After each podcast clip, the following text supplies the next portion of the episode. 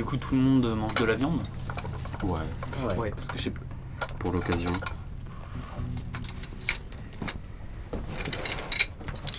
Alors.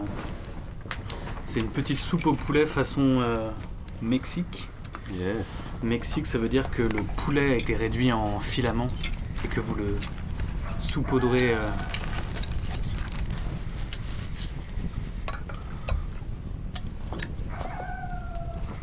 Qu'est-ce que. Ah, si. Et il y a aussi du riz. Tiens, je vais chercher tout de suite la définition de masculinité. Du moins l'étymologie. Au cas où.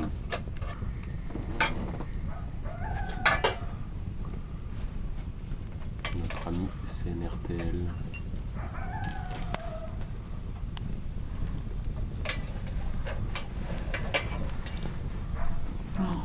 Ça a l'air incroyable. Ça sent très bon.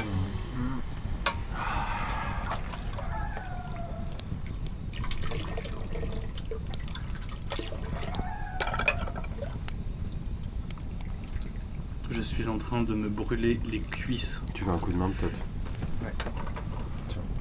Regarde, on va, on va- on va laisser ça là en fait. Ah oui, c'était.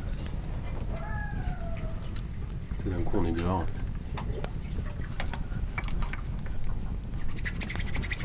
Ah, Ça fait du bien un peu de feu. Du coup, vous pouvez. euh, Il y a du riz et il y a du poulet que vous pouvez mettre dedans. Il y a de la sauce, des épices et du sel. Épices mélange chili moulu. Merci. Elle est déjà épicée cette soupe? Non, j'ai fait en sorte même de ne pas trop la saler, D'accord. suivant les recommandations. euh, Moi je vais la goûter avant quand même.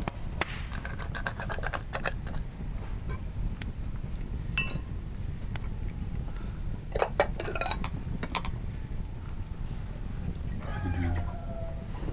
Ça, c'est du gruyère. J'aime bien. du gruyère et de la bière.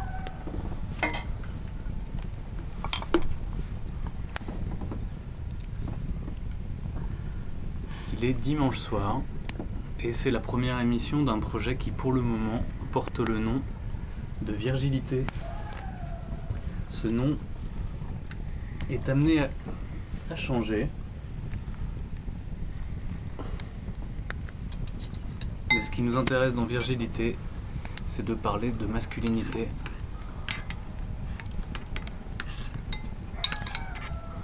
Est-ce que euh, DJ Bogan non, DJ Rideau. Est-ce que monsieur DJ Rideau pourrait euh, passer, passer une soupe? C'est bon, c'est bon. Parler de masculinité et de soupe au poulet. Parler de masculinité et de soupe au poulet. Exactement. Ça a l'air délicieux.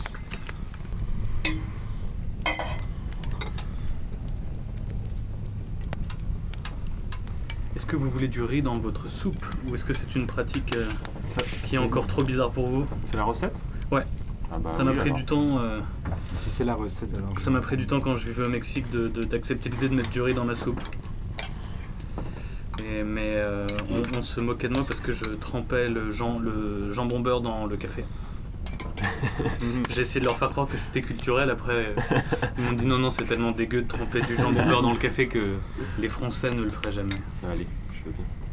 Ok. Il y en a qui pratiquent le. Une petite. Hop, très bien, merci. Il y en a qui pratiquent le roquefort dans le café aussi. Moi, je pratique tout dans le café. Mmh. Est-ce que tout le monde est servi en, Ouais, Ouais. c'est bon. Ah ouais. Ouais, merci. en gruyère Ça a l'air fameux. Ok.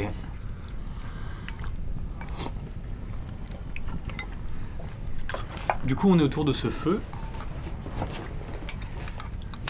Il y a Alix, Clément, Quentin, DJ Rideau euh, au banjo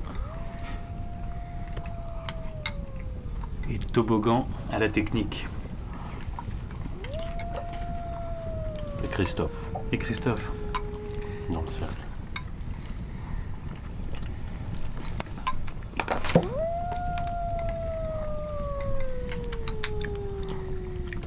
Ouais, c'est un quartier malfamé, il y a des loups. Alors, est-ce que tu aurais trouvé la définition de masculinité euh, Ah, j'ai pas cherché, j'étais sur, sur euh, C- CTRN. CNRTL. CNRTL. Bah écoute, j'y suis pour l'instant. Je trouve ça marrant de ce truc de masque, déjà. Non, définition pas plus que plut- plutôt l'étymologie, quoi. Pour avoir une petite idée du. En fait, ce qui est étonnant sur ce site-là, c'est que quand tu arrives sur le site, et bah t'as pas euh, un onglet recherche. Tu vois ce que je veux dire? Ah si, c'est peut-être ça. là. Portail lexical. Non plus. Ah si, j'y suis. Étymologie.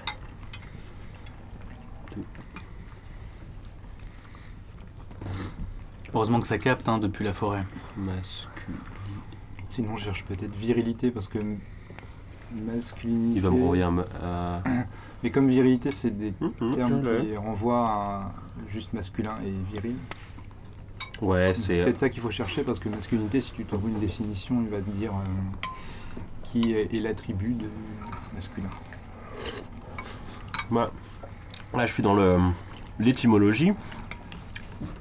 Et en, 1200 en 1268, c'était l'ensemble des caractères propres au sexe masculin. Donc, ouais. Voilà. Après, en 1520, c'était qualité d'homme. La vertu de la masculinité.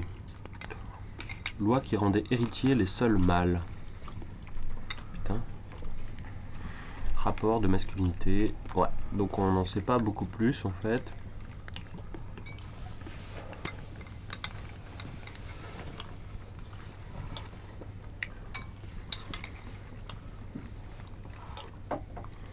Ouais, ça renvoie à masculin forcément. Alors virilité, ça donne quoi? Alors virilité. Viril, viril, juste viril. Viril. Oh putain, viril. Est-ce que viril ça renvoie à- Qui est propre à l'homme, au Ah sexe masculin, qui est caractéristique de l'homme d'un point de vue physique. C'est fou parce qu'en fait, ça fait quand même deux définitions qui éludent un peu, euh, qui éludent un peu le sujet. Qui concerne uniquement des personnes du sexe masculin, relatif au sexe masculin, qui a un comportement sexuel, un instinct sexuel no- normalement développé. en parlant d'un homme. Hmm, on est d'accord. Genre c'est normal d'être viril pour un homme. Qui est relatif, propre à l'homme adulte. Qui a les ca- caractéristiques culturellement attribuées à l'homme adulte. Rigueur, force, énergie, morale, intellectuelle et physique. Qui est propre aux hommes, caractéristique des hommes adultes. Ah ouais, donc un enfant peut pas être viril. De façon virile, énergique. Énergique. Virilisme. État d'une personne de sexe féminin qui présente un développement des caractères sexuels secondaires de type masculin.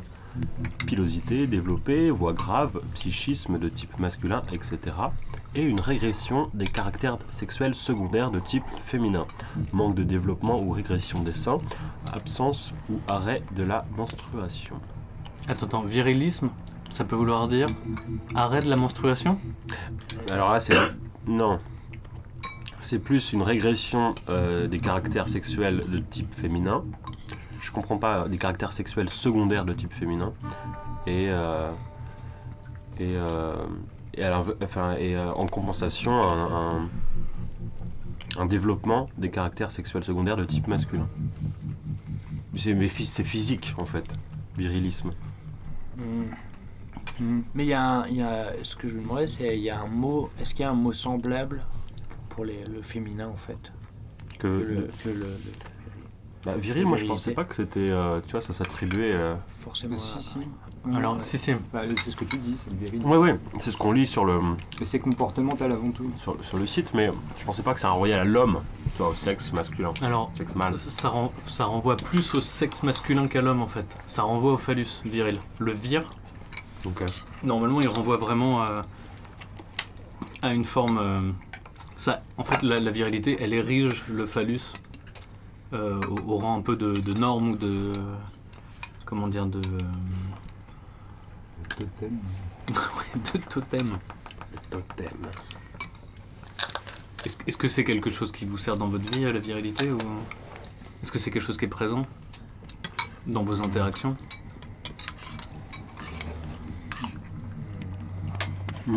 Moi, c'est marrant. On m'a fait la remarque il n'y a pas longtemps. En me disant Putain, ce que j'aime chez toi, c'est. C'est que je te sens très viril. Et, euh, et pourtant, à ce moment-là, j'étais. euh, J'étais comme un gros chat, quoi. Vraiment, euh, genre. euh, dans un état de. Je sais pas comment tu pourrais dire. Un réveil. un réveil de dimanche matin sans le lendemain de cuite, quoi. Donc, Est-ce que tu étais un peu vulnérable? J'étais très vulnérable. Et C'était marrant. Et dans ta vulnérabilité, Ça a dégagé un truc. une personne t'a trouvé viril. Ouais. Mais euh, pour répondre à ta question dans la vie de tous les jours, bah de ce qu'on a lu là, là, hum, moi j'avais l'image du euh, de la virilité comme quelque chose de de plutôt euh, de montrer une certaine euh, comment tu dis déjà? Certaines assurances. euh, Ouais, une assurance, une rugosite, mais plus euh, Une quelque chose de brut, tu vois. euh, Mm. Et c'est pour ça que je l'appliquais pas forcément euh, au sexe mâle, euh, comme dans la définition. Mais la, la vie prouve que ça, ça, ça s'applique pas forcément au sexe mâle, cette, euh, Ouais. cette austérité de. Après, je pense que ça se déploie, en fait, là où on parle de plusieurs choses différentes, ça se déploie aussi dans, euh, dans les comportements, mais avant tout, c'est un attribut, euh, c'est des traits de caractère physique, des caractéristiques physiques. Et euh, enfin, moi, en ce qui me concerne, la masculinité, la virilité, je l'ai je l'ai connu très tôt, plutôt que d'autres, notamment par rapport au développement physique, parce que j'ai une croissance euh, Genre grand très exponentielle. quoi. J'étais grand très vite, j'ai eu des poils très vite, etc. T'as dit, attends. Donc en fait, les attributs, de, les attributs euh, caractéristiques masculins, je cours pas après. Hmm. Euh, Tu les fuis je, je, je les fuis pas non plus parce que c'est vain. En fait, euh, dans les deux cas, c'est vain. C'est-à-dire que si je voulais les, les, euh, les amplifier, ça ne me servirait à rien. Puis si je voulais essayer de les cacher, ce que j'ai essayé de faire à une époque, bah, c'est vain en fait. On perd son temps vraiment. Ouais. Faut mieux. Enfin, moi, j'ai vraiment. c'est quelque chose que j'ai un peu mis de côté en fait volontairement. Mais euh, sans le, sans le rejeter. euh, Alors, attends. Ce que t'as mis, de- ce que non, ce que j'ai mis de côté, c'est la, c'est la, c'est la pensée de me dire là, il faut que je sois viril, là, il faut que je, là, il faut que je sois, euh, voilà. Hmm. Et je, je, je me fais jamais la réflexion, par exemple, parce que souvent la- le besoin de, de se sentir viril, c'est pas pour ressembler à quelque chose, mais c'est pour ne pas ressembler à quelque chose. Et ce qui fait peur aux hommes, souvent, c'est que c'est le jugement. C'est Mm. c'est tout simplement une affaire de jugement. Euh, quand on est dans une société où on nous apprend que les petits garçons doivent ressembler à des, petits garçons, la première chose que les petits garçons veulent, c'est pas ressembler à des petits garçons. Hmm. Ça, c'est ce qu'on, ça, c'est la méthode qu'on leur dit de faire pour, pour arriver. Mais ce qui, ce qu'ils ne veulent pas, c'est qu'on leur dise Ah, tu ne ressembles pas à un petit garçon. Et souvent, euh, quand tu ressembles pas à un petit garçon, tu Ouais. ressembles à une petite fille ou euh, à autre chose. Mais Ouais. du coup, c'est, c'est vécu comme quelque chose de péjoratif. Dans la société euh, normée euh, telle qu'on l'a, telle qu'on nous l'a Hmm, hmm. transmise. est-ce que est-ce que viril, ça reviendrait pas à finalement quelque chose qui tient debout, Bah, quelque chose de, de, de solide ou quelque chose de ouais, je pense qu'il y a de ça. euh. quelque chose qui ne serait. Enfin, en tout cas, il y a. il y a- les, les, euh, les- enfin, dans les sociétés extra-occidentales, il y a, il y a plein d'exemples de ça, de, de rites de passage. Euh, et je pense que aussi euh, chez nous il y a un rite de passage très fort, mais on- il n'est pas vécu comme un, il n'est pas vécu comme une messe, il n'est pas vécu comme un événement. Putain, ça m'intéresse que tu parles de ça parce que pour moi les deux rites de passage, pour moi c'est le bac et le permis de conduire. Et alors du coup, je, Ouais. du coup, qui pour moi restent encore des messes. Mais euh, est-ce que toi, tu- Ouais. est-ce que, toi- est-ce que pour toi c'est Par rapport à la. par- tu parles par rapport à ce truc de, vir- de virilité Des accomplissements ou. Je pense que c'est là où euh, la question, euh, en tout cas être un, cette- la différence qui est, qui est un peu tr- qui est un peu ténue entre euh, être un homme et être un adulte, qui, est- qui est, qui est pas qui est pas qui dans la langue française n'est pas une chose très claire, euh, soit un homme ou comporte-toi en adulte. Mais L'adulte, l'adulte c'est pas genré, l'adulte déjà. je suis d'accord. Un homme. euh, alors aussi, on pourrait se poser la question pourquoi on utilise euh, génériquement le terme homme avec un grand H pour désigner les êtres humains et euh, pourquoi le Ça masculin. se fait plus trop, ça. si. Si, l'homme si, est si. toujours en majuscule quand on parle de l'humanité. Quand on veut être précis, on dit l'être humain et puis Ouais. ou l'humanité, mais c'est c'est devenu récurrent. ouais. Mais du coup, pour revenir à ce que tu disais, euh, qu'est-ce que tu appelles cette espèce de rite de passage qui serait pour le coup pas marqué, mais quand même présent Il s'effectuerait sur quel. euh, Bah, moi, je suis un assez mauvais euh, exemple de ça parce que j'ai moi-même une expérience euh, avec ça. Pour moi, le, rite de passage, je l'ai subi en fait. C'était, je, l'ai- subi parce que mon corps, il, s'est transformé. il m'a pas attendu quoi. Il n'a pas attendu que je me prépare à ça. Il s'est transformé et, et je suis devenu un, je suis devenu un papa en fait. Mm. Une espèce de et ça, c'est un, ça, c'est un truc qui est très dur à vivre quand t'es quand t'es gamin parce que Ça avec quel âge? Je sais pas, j'avais 12 ans. C'est marrant parce que moi je vois plutôt ça comme une, ah, comme une force. Tu sais, t'as ce truc d'un, d'un peu de challenge. euh, Tiens, le premier poil ou la, les- quelqu'un de grand à cette époque de la, de la vie, de l'adolescence ou quelque chose comme ça. Moi j'ai. Pas. T'as, t'as une, t'as une limite évidemment, j'imagine, mais c'est plutôt, c'est plutôt bénéfique en fait. Enfin, j'ai toujours trouvé ça un peu bénéfique. Ouais, alors euh, j'aurais pu. euh, c'est bien que tu dises. euh, En fait, je pense que ce qui me faisait peur, c'était pas de ressembler à un homme, c'était euh, c'était d'avoir quelque chose de particulier Ouais. qui se remarque. Ouais. Et ça, on attend de toi que tu te justifies quelque part quand, quand t'as quand t'as des attributs différents. et moi qui étais d'un caractère plutôt réservé, voire timide, j'ai j'ai jamais été vraiment timide, mais j'ai toujours été assez réservé, je, je fuyais, euh, je fuyais ce truc-là. Et donc du coup, je fuyais ce qui m'avait emmené sur cette piste-là, c'est-à-dire le fait d'avoir une, euh, une croissance, euh, une croissance dévelop- qui s'est développée de manière un peu exponentielle. C'est marrant.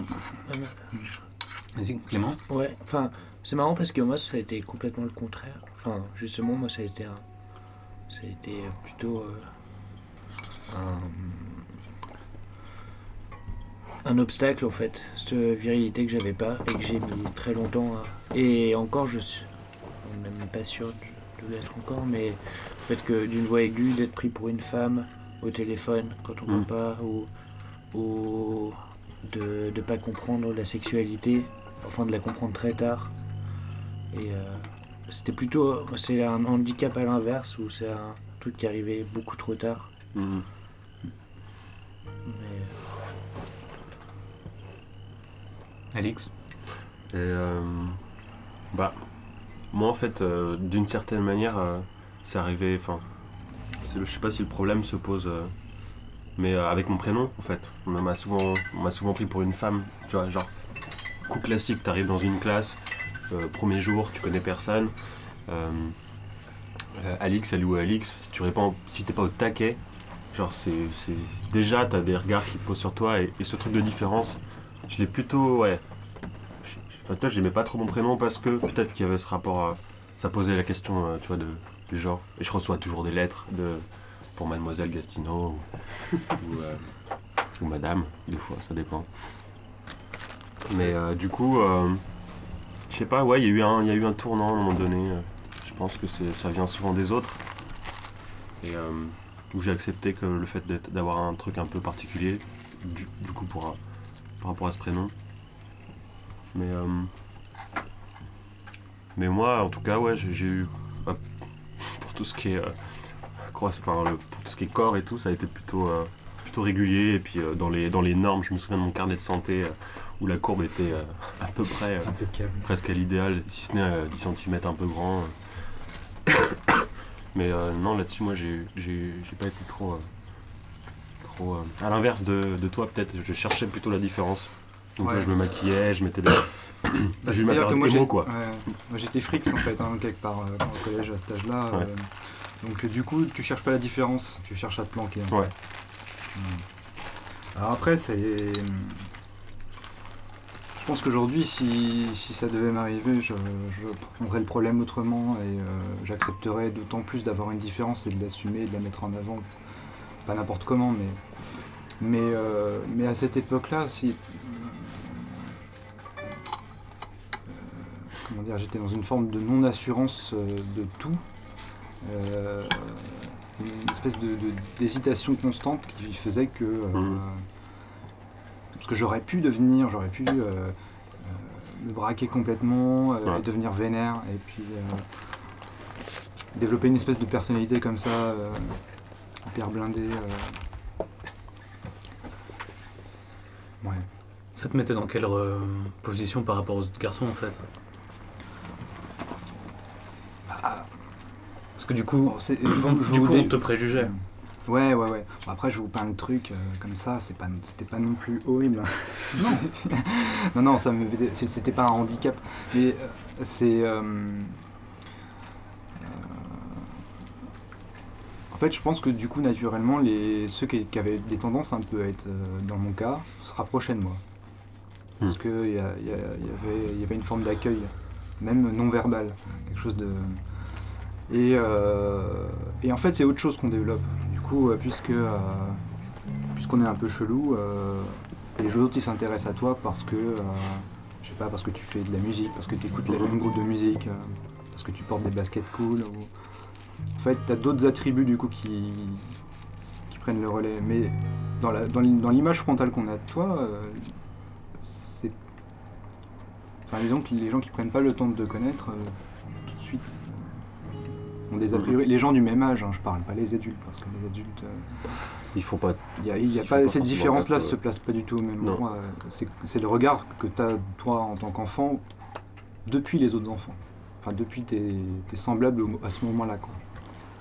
Ouais, du coup, toi, tu parles d'enfant, mais moi, je. Enfin, Bah, moi, je parle d'enfant, ouais. je serais plus Vas-y. adolescence pour le coup, presque. Ah oui, oui, non, c'est, ce moment-là qui est, euh, qui est c'est la vraiment transition, quoi. Ouais. C'est, le, réputé pour être hyper, euh, c'est, le, hyper le violent, en fait. c'est le moment euh, hyper violent, comme tu dis. Enfin, c'est le, Mm, mm. hyper ingrat, en fait. Du coup, toi Clément, dans, dans tes interactions avec, euh, avec d'autres garçons, Euh, moi, j'ai mis très longtemps à avoir des amis filles.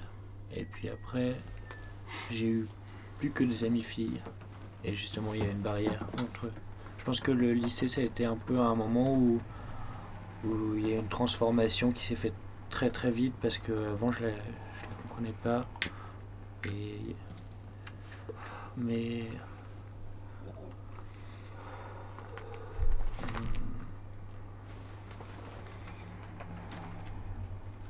tu la comprenais pas à quel.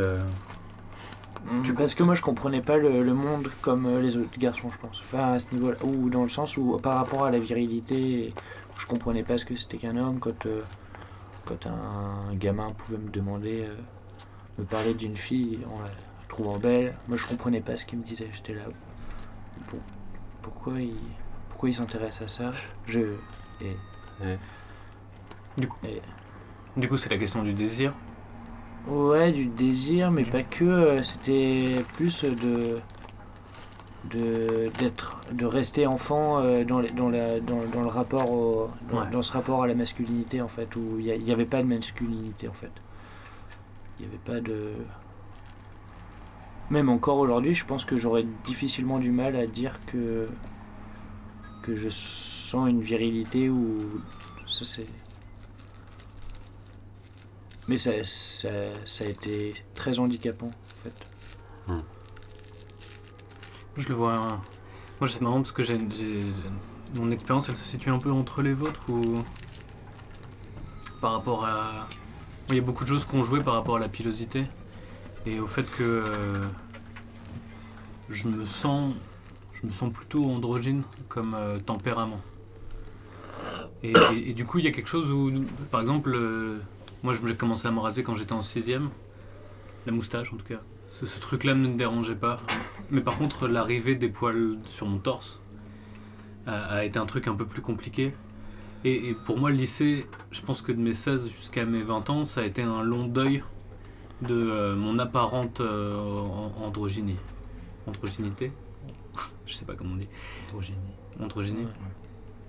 Et euh, il y, a- il y a eu cette espèce de chose où plus je devenais un homme, euh, euh, moi, euh, moi qui me sentais, euh, enfin moi qui ne me reconnaissais pas dans des attitudes de garçon, euh, mon corps générait euh, toute la panoplie. euh, euh, tout, tout, enfin, je, suis de nature plus, enfin, j'ai une carrure, euh, quand bien même j'ai pas de muscles, euh, j'ai, euh, je suis, je suis, poilu et tout. Donc là, c'est euh, et ça a toujours été. euh,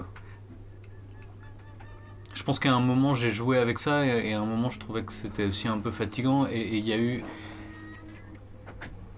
Moi là où j'ai eu plus de mal en fait c'est plutôt en tant que jeune homme, plutôt entre mes, mes jusqu'à mes 25 ans où euh, il y avait tout un truc où il fallait euh, il fallait expliquer que euh, l'image, enfin le stéréotype que générait euh, mon corps correspondait pas à mes attitudes.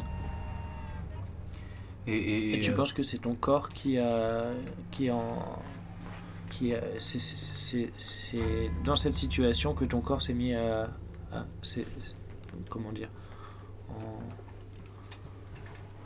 c'est, ton corps qui a décidé de changer pour, pour pouvoir te placer ou, ou tu penses que c'est, Hmm. c'était subi en fait? Non, non, je pense. je- Non, je pense que le. Je, je pense que euh, on a des tempéraments qui correspondent pas forcément à nos apparences physiques et il y a- y, des. euh, Il y a des. Il y a parfois des choses qui sont possibles à faire euh, où il y a parfois des. Ou alors, des fois, la violence, enfin, la différence qu'il y a entre un, entre un tempérament et. euh, euh, et une apparence physique euh, implique de grands changements. Et pour le moment, moi, j'ai choisi plutôt une attitude de- comme celle de, de, Quentin, à, savoir le. J'essaye d'accepter mon corps pour ce qu'il est. Il y a des choses qui, il y a, des choses qui, il y a des choses qui ont été acceptées par rapport à ma, à ma pilosité. Et par contre, j'accepte toujours pas ma carrure. C'est-à-dire qu'à un moment, l'idée de faire de, l'idée de me muscler serait plutôt pour absolument sécher, mais à aucun moment prendre de la masse, quoi. Il y a une espèce de truc où si je pouvais être euh, et idéalement, si je pouvais être imberbe et filiforme, euh, je me sentirais, euh, je me sentirais comme projetant l'image dans laquelle je me reconnais. Mais donc du coup, c'était un peu entre, enfin, là-dessus, je me situe un peu entre vous parce qu'il y a des choses que j'ai fait comme toi où je me suis maquillé. Et en même temps, il y a cette espèce de moment où je suis une espèce de mec barbu de 20 ans, euh, avec les cheveux longs, mais qui aussi du maquillage. Et, et, euh, et je sais pas exactement à quoi ça. Et, je, et pour le coup, je.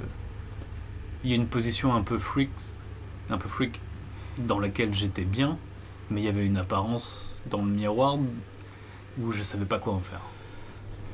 Donc pour toi, en fait, le, le tempérament androgyne auquel tu parles, c'est une projection d'un idéal de toi auquel tu fais référence et à la- vers lequel tu essayes de tendre. Ou de faire le deuil. Ou alors ouais, c'est parce que tu faire le deuil. que tu, que tu projettes de- C'est ça. ou- Mais par contre, je trouve que. Par contre, ce que je trouve chiant. Ce que je trouve chiant, c'est. C'est c'est de. de- C'est de devoir mettre en place un certain nombre euh, de de- d'astuces euh, pour désamorcer. euh, désamorcer les attentes que peut générer mon image, ou mon apparence. Mhm. Et je sais pas si elles sont vraies, mais. euh, mais le, le- Par exemple, moi, pour le, le problème que j'aurais, moi, vis-à-vis de la virilité, c'est euh, ce qu'on attend de quelque chose qui renvoie de la virilité, alors que je me sens pas, je me sens pas d'un tempérament euh, spécialement viril. Hmm. On pourrait faire une, euh, une petite pause musicale. Ouais, désolé, j'écris à ma mère qui vient de. Euh, Ça tombe bien. Je propose, euh, je propose un petit Lucas Segui. Je propose In Bloom.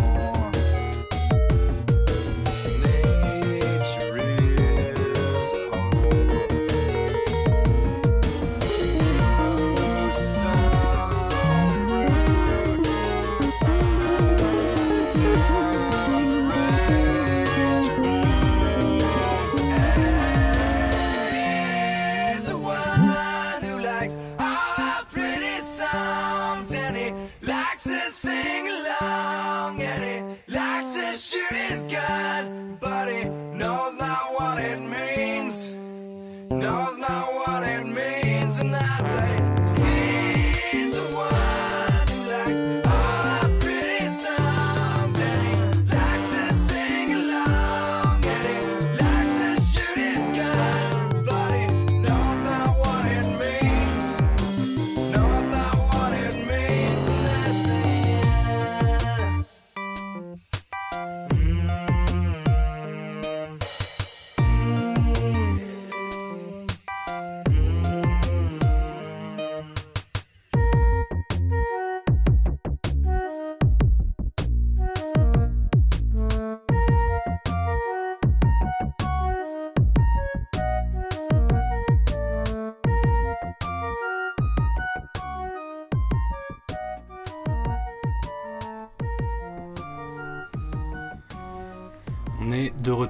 Radio Cargo et on vient d'é- d'écouter deux titres de Lucas Segui.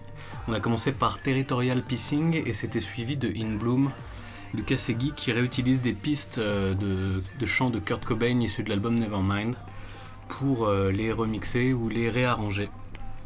Je me demande ce que Kurt euh, penserait de cette conversation sur la masculinité et la virilité. Kurt. euh, si tu nous Non, entends. parce qu'il y avait.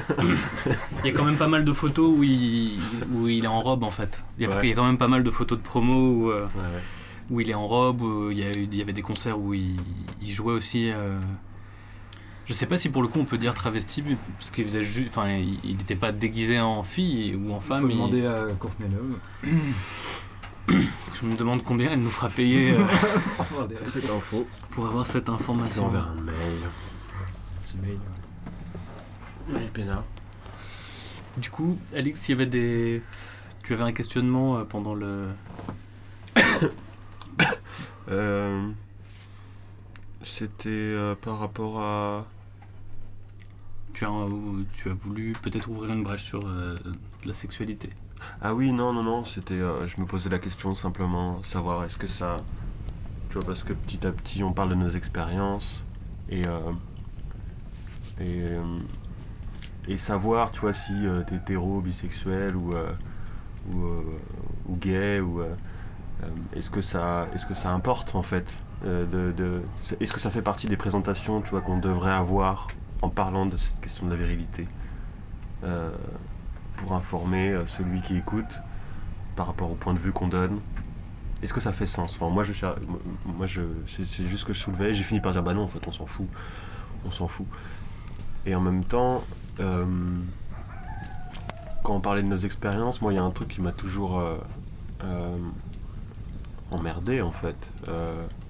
Toi, par rapport à ce truc de virilité où, je cherchais plutôt à, m'extraire comme on disait tout à l'heure. Pour certains c'était plutôt une envie de ne pas sortir du lot. Et moi à l'inverse c'était plutôt j'avais envie de sortir du lot tu vois. Quand j'étais plus jeune peut-être encore maintenant sûrement et euh, donc ça m'a amené à ouais à avoir des à avoir des euh, je sais pas, je, je portais des vêtements de couleur, pas mal. euh, puis je- à un moment donné, je, ouais, je me suis maquillé et tout. Et, et pour certaines personnes, ils se sont sentis obligés de. Voilà, j'ai dit j'étais PD, tu vois. En fait, c'était clair et net, ça se voyait sur ma tronche. Du coup, alors, que. Alors que c'était pas forcément le cas, je me posais la question évidemment, parce que l'adolescence c'est toujours une période ce genre de questions apparaissent. Et, euh, et en fait, c'est un peu le truc aussi qui m'a fait venir ici, c'est que moi je le. Je, le je sais pas, la question que, que tu nous as un peu posée à- avant de commencer, qui était celle de. euh, quand est-ce que ça a commencé euh, la masculinité, la masculinité entre guillemets? Ou co- comment ça peut comment ça peut a pu apparaître dans nos, dans nos vies ou comment on s'est posé la question?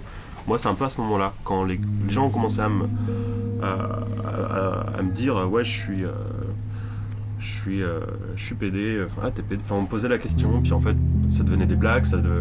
c'est horrible la- avec la musique ça fait très confession mais ça va je suis hyper bien en fait dans ma peau là en ce moment c'est plutôt cool et c'est vrai qu'à ce moment-là c'est euh, pour le coup, c'était l'une des barrières que j'avais. C'est-à-dire qu'en voulant m'extraire, je, je tombais. pour certaines personnes, c'était c'était une limite que je dépassais. Euh, du coup, bah, forcément, il fallait que je m'affiche à quelque chose euh, qu'ils n'avaient pas forcément l'habitude. euh, ou, euh, euh, et euh, enfin, la différence, elle peut être aussi euh, par rapport à la sexualité, tu vois. Et, je m'embrouille, c'est pas très clair, mais euh, Non, c'est si, si. c'est- Si, si. Moi je trouve ça assez c'est, clair. hein. je sais pas trop comment introduire ça. mais- J'ai envie de répondre à ça euh, juste euh, par rapport à- aux termes que tu utilises pour euh, parler de- des différents trucs qui sont très intéressants. là. Euh, la masculinité, est-ce que c'est. euh, enfin, moi je pense pas, mais. euh, c'est pas incompatible avec le fait d'être homosexuel, par exemple. La masculinité, je parle comme. comme. comme forme accomplie d'un épanouissement dans sa condition d'être euh, mâle, enfin d'être euh, d'être euh, un petit rond avec une flèche. Ouais. Enfin, en termes de corps, en termes de. Ça, ça euh, Du coup, je me suis. du ouais. coup, il y a deux choses. En fait, pour moi, il y a la masculinité euh, d'un côté, quelles que soient les orientations sexuelles. Sauf que dans certains cas, ce que tu soulèves aussi, c'est que euh, il y a des orientations sexuelles qui sont qui, qui ont une surface visible, une surface visible de l'iceberg, Mm. qui se traduit par un, un, un refoulement, un rejet ou un- une Ouais. métamorphose euh, complète des euh, des attributs euh, masculins physiques pour la partie la plus visible Mm. et qui sont recyclés ou euh, re- qui, se, qui se régénèrent dans des dans d'autres attributs qui sont pas vraiment enfin qui, qui sont féminins féminisés je sais pas comment dire mais qui sont qui sont pas euh, qui, qui, traduisent pas un passage à l'autre sexe c'est c'est une, c'est une volonté d'aller vers l'autre sexe mais du coup ça se traduit par des artifices et c'est Mhm. Et c'est la c'est le début d'une transformation euh, Ouais, ah, il y a des qui vont plus loin évidemment, mais c'est- disons qu'il y, a- il y a deux choses. Quoi. Il, y a, il y a à la fois, par- parmi les, les- euh, plein, de, plein de- de gens qui sont PD et tout ça, il y a un certain nombre qui, euh, chez qui euh, c'est pas du tout passé par là. Pas du tout par une transformation physique ou en tout cas des, même par des attitudes. Il y en a. c'est- Ouais. Après, Ouais, du coup, je me suis peut-être un peu, juste pour Non, rectifier, non. je me suis peut-être un peu Non, non, trompé non, sur le masculinité. Non, mais c'était plus vir- virilité, tu vois, auquel on Ouais, associe ouais. souvent, justement, parler de. non, mais Mais c'est parce que la, la virilité, elle n'empêche pas l'homosexualité. Non plus, ça- mais je parlais d'un stéréotype, Ouais, pour le coup, oui, tu vois, ouais, ouais. comme euh, plutôt d'une limite de quelqu'un qui, euh, voilà, qui, qui se dit ah bah non, euh, putain, un homme il doit être comme ça, tu vois, donc euh, si euh, un homme hétéro, euh, euh, tu vois, viril, il doit être comme ça. Si tu dépasses une certaine limite, qui est peut-être la couleur d'un vêtement ou tu vois un truc comme ça, euh, je, je- je suis vraiment dans le stéréotype hein, du et euh, voilà, c'était juste pour. euh, pour moi, enfin pour moi, ce que tu dis, ça, ça rentre dans le, ça rentre dans le sujet. C'est aussi c'est une question d'identité. Ouais. Et, et qu'est-ce qui se passe quand on a des attitudes qui sont associées à une identité et qu'en même temps on, euh, on, on- on- on- on ne correspond pas à cette identité? Mhm. Et, et c'est-à-dire qu'il y a des attitudes qu'on a, qu'on- pour moi, ce que exprime, c'est qu'il y a des attitudes qu'on accepte ou qu'on tolère ou qu'on considère comme étant des attitudes euh, de PD, d'homosexuels, et, euh, et que d'une certaine manière, on, on aurait, on aurait pu te les pardonner ou te les excuser si tu étais, euh, si tu étais gay ou. euh, Mhm. Et, et après, la question, c'est quel est le- pour moi, c'est c'est quoi le flou dans lequel c'est quoi le flou dans lequel on vit? Ou dans lequel on évolue quand justement on, on génère des euh, on génère des signaux qui euh, correspondent pas à l'identité attendue par le groupe ou par la communauté. Enfin, moi, j'associe ça justement à, à avoir un corps qui renvoie à une certaine forme de virilité alors que je ne me sens pas viril. Et, et, euh, et à toujours devoir désamorcer ce rapport, cette attente. Après, je- par rapport au- à, la, à la chose, euh, par rapport au fait que tu mentionnes des questions de sexualité, le, enfin, pour moi, c'est aussi lié aussi parce que le, la sexualité aussi l'espace dans lequel on peut jouer ou déjouer ces questions-là. euh, Mhm. que ce soit sur des questions de rapport de force ou que ce soit sur des questions de de performer, euh, de, de s'autoriser à être tel qu'on est et de, se, et de se révéler tel qu'on se ressent et, de se débarrasser des, des oripeaux dont on a besoin euh, dans la vie quotidienne. C'est quoi Oripo Des attitudes.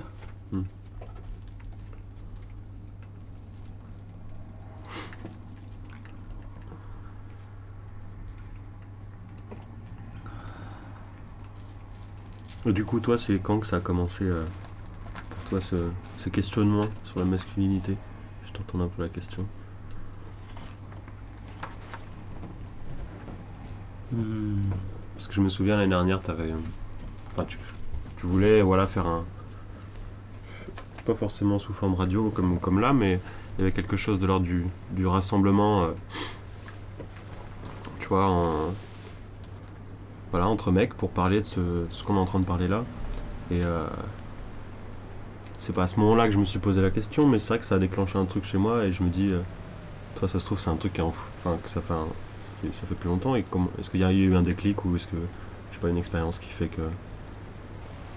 que Je sais pas, pour moi, il y a, plusieurs choses et, euh, il y, a- cette chose que j'ai expliquée en début d'émission où euh, me sentant me sentant androgyne, ayant développé euh, des attitudes euh, ou une esthétique androgyne et, de voir que d'une certaine manière le ça cherchait à camoufler quelque chose qui qui existait de manière trop forte. Euh, c'est une chose. Et après non, moi c'est plutôt c'est plutôt dans des pour moi il y a des rapports, il y a des rapports de force entre hommes au bistrot, dans le métro. Mhm. euh, par exemple, une chose qui me choque de plus en plus chaque fois que je vais à Paris, c'est que j'ai la sensation qu'il n'est pas possible de prendre le métro euh, sans se retrouver dans une baston de regard. Mhm. Avec euh, et, et en même temps une incapacité à laisser tomber. C'est-à-dire que j'ai quand même envie de la gagner.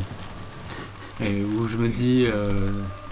et, et- et du coup, ça me questionne aussi sur tout le rapport de challenge qui existe entre hommes, entre garçons, et le rapport un peu de, de compétition que je trouve parfois. euh, euh, pareil, je trouve parfois difficile à désamorcer et Mhm. le le- l'envie de mettre en place des groupes de parole ou d'échanges autour de ça, il, est- il était lié au- au- il était lié à cette envie de se dire est-ce qu'on peut pas avoir un, un- un mode de, euh, de communication euh, entre garçons qui soit pas nécessairement basé sur, euh, sur de la comparaison?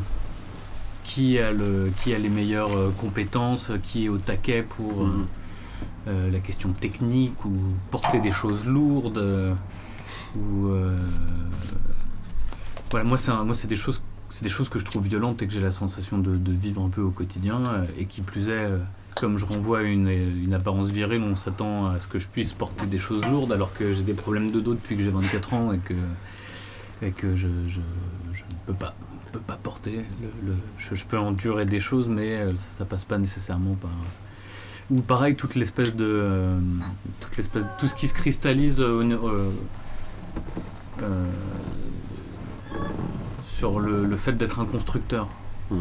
tu vois la menuiserie la charpente la soudure euh, euh, le travail euh, manuel euh, la, la- en plus je viens d'une famille où euh, il y a- il y, a des charpentiers il y avait des euh, il y avait des casseurs de pierre euh, dans des carrières il y avait enfin toutes ces choses là et enfin, moi, ça m'a amené, amené quand même assez loin. Ça m'a amené à faire une année en charpente navale quand je vivais en Suède, à Stockholm, euh, pour me dire, euh, voilà, bon, y aller, euh, on, va voir, euh, on va voir si je peux, enfin, s'il n'y a pas cette part de moi qui existe aussi là-dedans. Et cette année de charpente navale m'a, ramené assez rapidement un post-diplôme à récréation. Ou m'a permis de, de faire complètement un, un deuil de ça. Mais il a Mhm. fallu, mais, mais pour en faire le deuil, il a fallu que je pousse l'expérience euh, jusqu'à une année de euh, jus- jusqu'à une année de formation. Et je voilà le. Est-ce que c'est des est-ce que c'est des euh, est-ce que c'est des écueils dans lesquels vous vous vous vous êtes trouvé ou vous vous trouvez ou est-ce que ou est-ce que vous êtes vous avez la chance d'être des constructeurs et et, vous savez euh, assembler des choses entre elles et, et- et les faire tenir debout à 90 degrés. C'est-à-dire comme. euh, Comme quoi, ça ressemble à quoi là, ce qui est écrit Non non non le le, Comme un le, mât. euh, un mât de bateau. comme une planche. euh, ce que ce que Une tout- toutes les euh, toutes les euh, toutes les opérations et toute la violence qu'il faut faire subir à un arbre pour qu'il euh, soit converti en planche. euh, C'est- marrant parce que euh, j'ai moi j'ai fait les études d'ébénisterie, j'ai pas le bac et tout ça, tu disais justement qu'il y a des caps à passer. Et euh, en fait j'ai jamais, euh, avec ce CAP de brevet des métiers d'art, j'ai- je me suis jamais dit euh, je fais un truc d'homme. Ouais. Je me suis, j'ai- ça m'est jamais. C'est la première fois que, que je peux penser à, à ça. Et, C'est marrant. et c'est vrai qu'on était des classes de mecs, il y avait Ouais. deux nénettes par promo et Ouais. encore. Et, et, et c'est marrant parce que ça apporte pas plus de. C'est pas plus masculin au final comme. euh, Il n'y a jamais un truc où, on- même entre mecs, je pense pas qu'on recherchait ça. C'était. euh, Vous aimiez le bois? On aimait le bois. Ouais, ouais. Ouais, c'est marrant, ouais. Ce que tu dis, parce que je. Je veux dire, moi j'ai fait des études en, en- en- en- au lycée en génie mécanique et j'étais qu'avec des classes de, de mecs aussi. Et, euh, et, pour le coup, euh, y a- enfin, je trouve que ouais, il y avait vraiment. Mais je pense une question d'âge aussi. Enfin, je sais pas quel quel âge t'avais à ce moment-là, mais. euh, c'était très. euh, ouais, euh, très, beaucoup de défis, beaucoup de, beaucoup de jeux, beaucoup de. Euh, Ouais. et, euh, et pour le coup, ça. ça enfin, tu vois, j'avais toute une phobie presque, euh, tu vois, de de- d'aller d'aller vers les filles et tout. J'étais j'étais flippé, quoi. Et parce que à un moment donné, rester, tu vois, dans, dans le cercle, ça te fait adopter des comportements, du coup. ouais. Donc ça rejoint peut-être la. c'est c'est un entraînement en fait que quand tu côtoies pas de filles au quotidien dans une classe déjà ça veut dire que t'es pas confronté à, à comment on communique et ça, en fait c'est aussi ça ça marque le- la différence est-ce qu'il y a deux façons de communiquer? Ouais. C'est ça, en fait. Et en, ouais. C'est vrai qu'il n'y a pas. y a- enfin, du coup, non. J'aurais tendance à dire que non, en fait, tu vois. Et, euh, et pour le coup, ça rejoint peut-être la question de départ qui était. euh, tu vois, est-ce que, ça te- est-ce que ça a servi une fois de, de, de, de- de montrer sa part virile ou de, de jouer la carte de la virilité Pour le coup, moi, je pense, dans cette expérience de classe de mec, ça m'a servi, tu vois. Et là, je jouais pas ma carte de la différence de couleur, euh, de vêtements, euh, tu vois, pour le coup parce qu'il y avait une nécessité de, de communiquer avec un groupe. Je pense que ça se fait plus, tu vois, sur ce truc. euh, je pense pas qu'il y ait deux façons de communiquer, par contre, je pense qu'il y a différentes manières de communiquer avec différents groupes. Donc, euh, Ouais. Quentin Moi, moi, j'ai eu un peu les deux, euh, deux expériences puisque j'ai aussi fait une classe comme ça où les. Enfin, c'était en seconde, j'ai dans un lycée où les archétypes euh, socio-professionnels comme ça étaient très très, Ouais. euh, très, très normalisés, où j'étais dans une classe que de mecs. Euh, il devait y avoir une fille, je fais qu'un an. Euh, non pas parce que non pas parce que l'ambiance me plaisait pas, mais plutôt parce que j'avais pas des, enfin j'étais pas au niveau. mm, mm. Euh, et l'année d'après, je suis rentré dans une autre lycée où là j'étais dans une classe que de filles quasiment. Donc euh, j'ai vu vraiment, enfin j'ai vu les deux. euh, à mon avis, enfin ça, ça représente pas d'écueil. Je pense que la, la la réalité de ce qu'on devient en tant qu'homme après, elle est elle est pas liée directement à ça. Euh, Mm. il y a, même s'il y a des. Même s'il y a des, des choses qui, sont euh, très attractives euh, euh, là-dedans. Enfin, je veux dire. euh, après, il y a aussi des, des- des bons côtés, entre guillemets, à, ce, à ce renfermement, qui permet aussi de. Ouais. Enfin, des échanges. les, les échanges sont. Comme il n'y a pas de. Entre, entre guillemets, de d'altérité au niveau, euh, au niveau parité. Du coup, euh, tous les échanges, y compris des échanges assez profonds, euh, se font euh, Mhm. d'homme à homme, ce qui est- on, a- on atteint des fois des, des choses assez sensibles euh, Ouais. qu'on n'a pas dans, une, dans des classes euh, parfois trop équilibrées où là les archétypes sociaux euh, sont à un rang différent, c'est-à-dire qu'il y a plus une idée de compétition. ou- Mhm. Toi, tu veux dire que la non-mixité réduirait les, Non, di- les ouais. différences euh, sociales Non, non, mais c'est Non, pour... bah, non, les- je les- dirais- la non, non. compétition en fait, ça, ça, C'est ça. ça met, ça met à néant la compétition. Le rapport à la compétition qui est pas le même.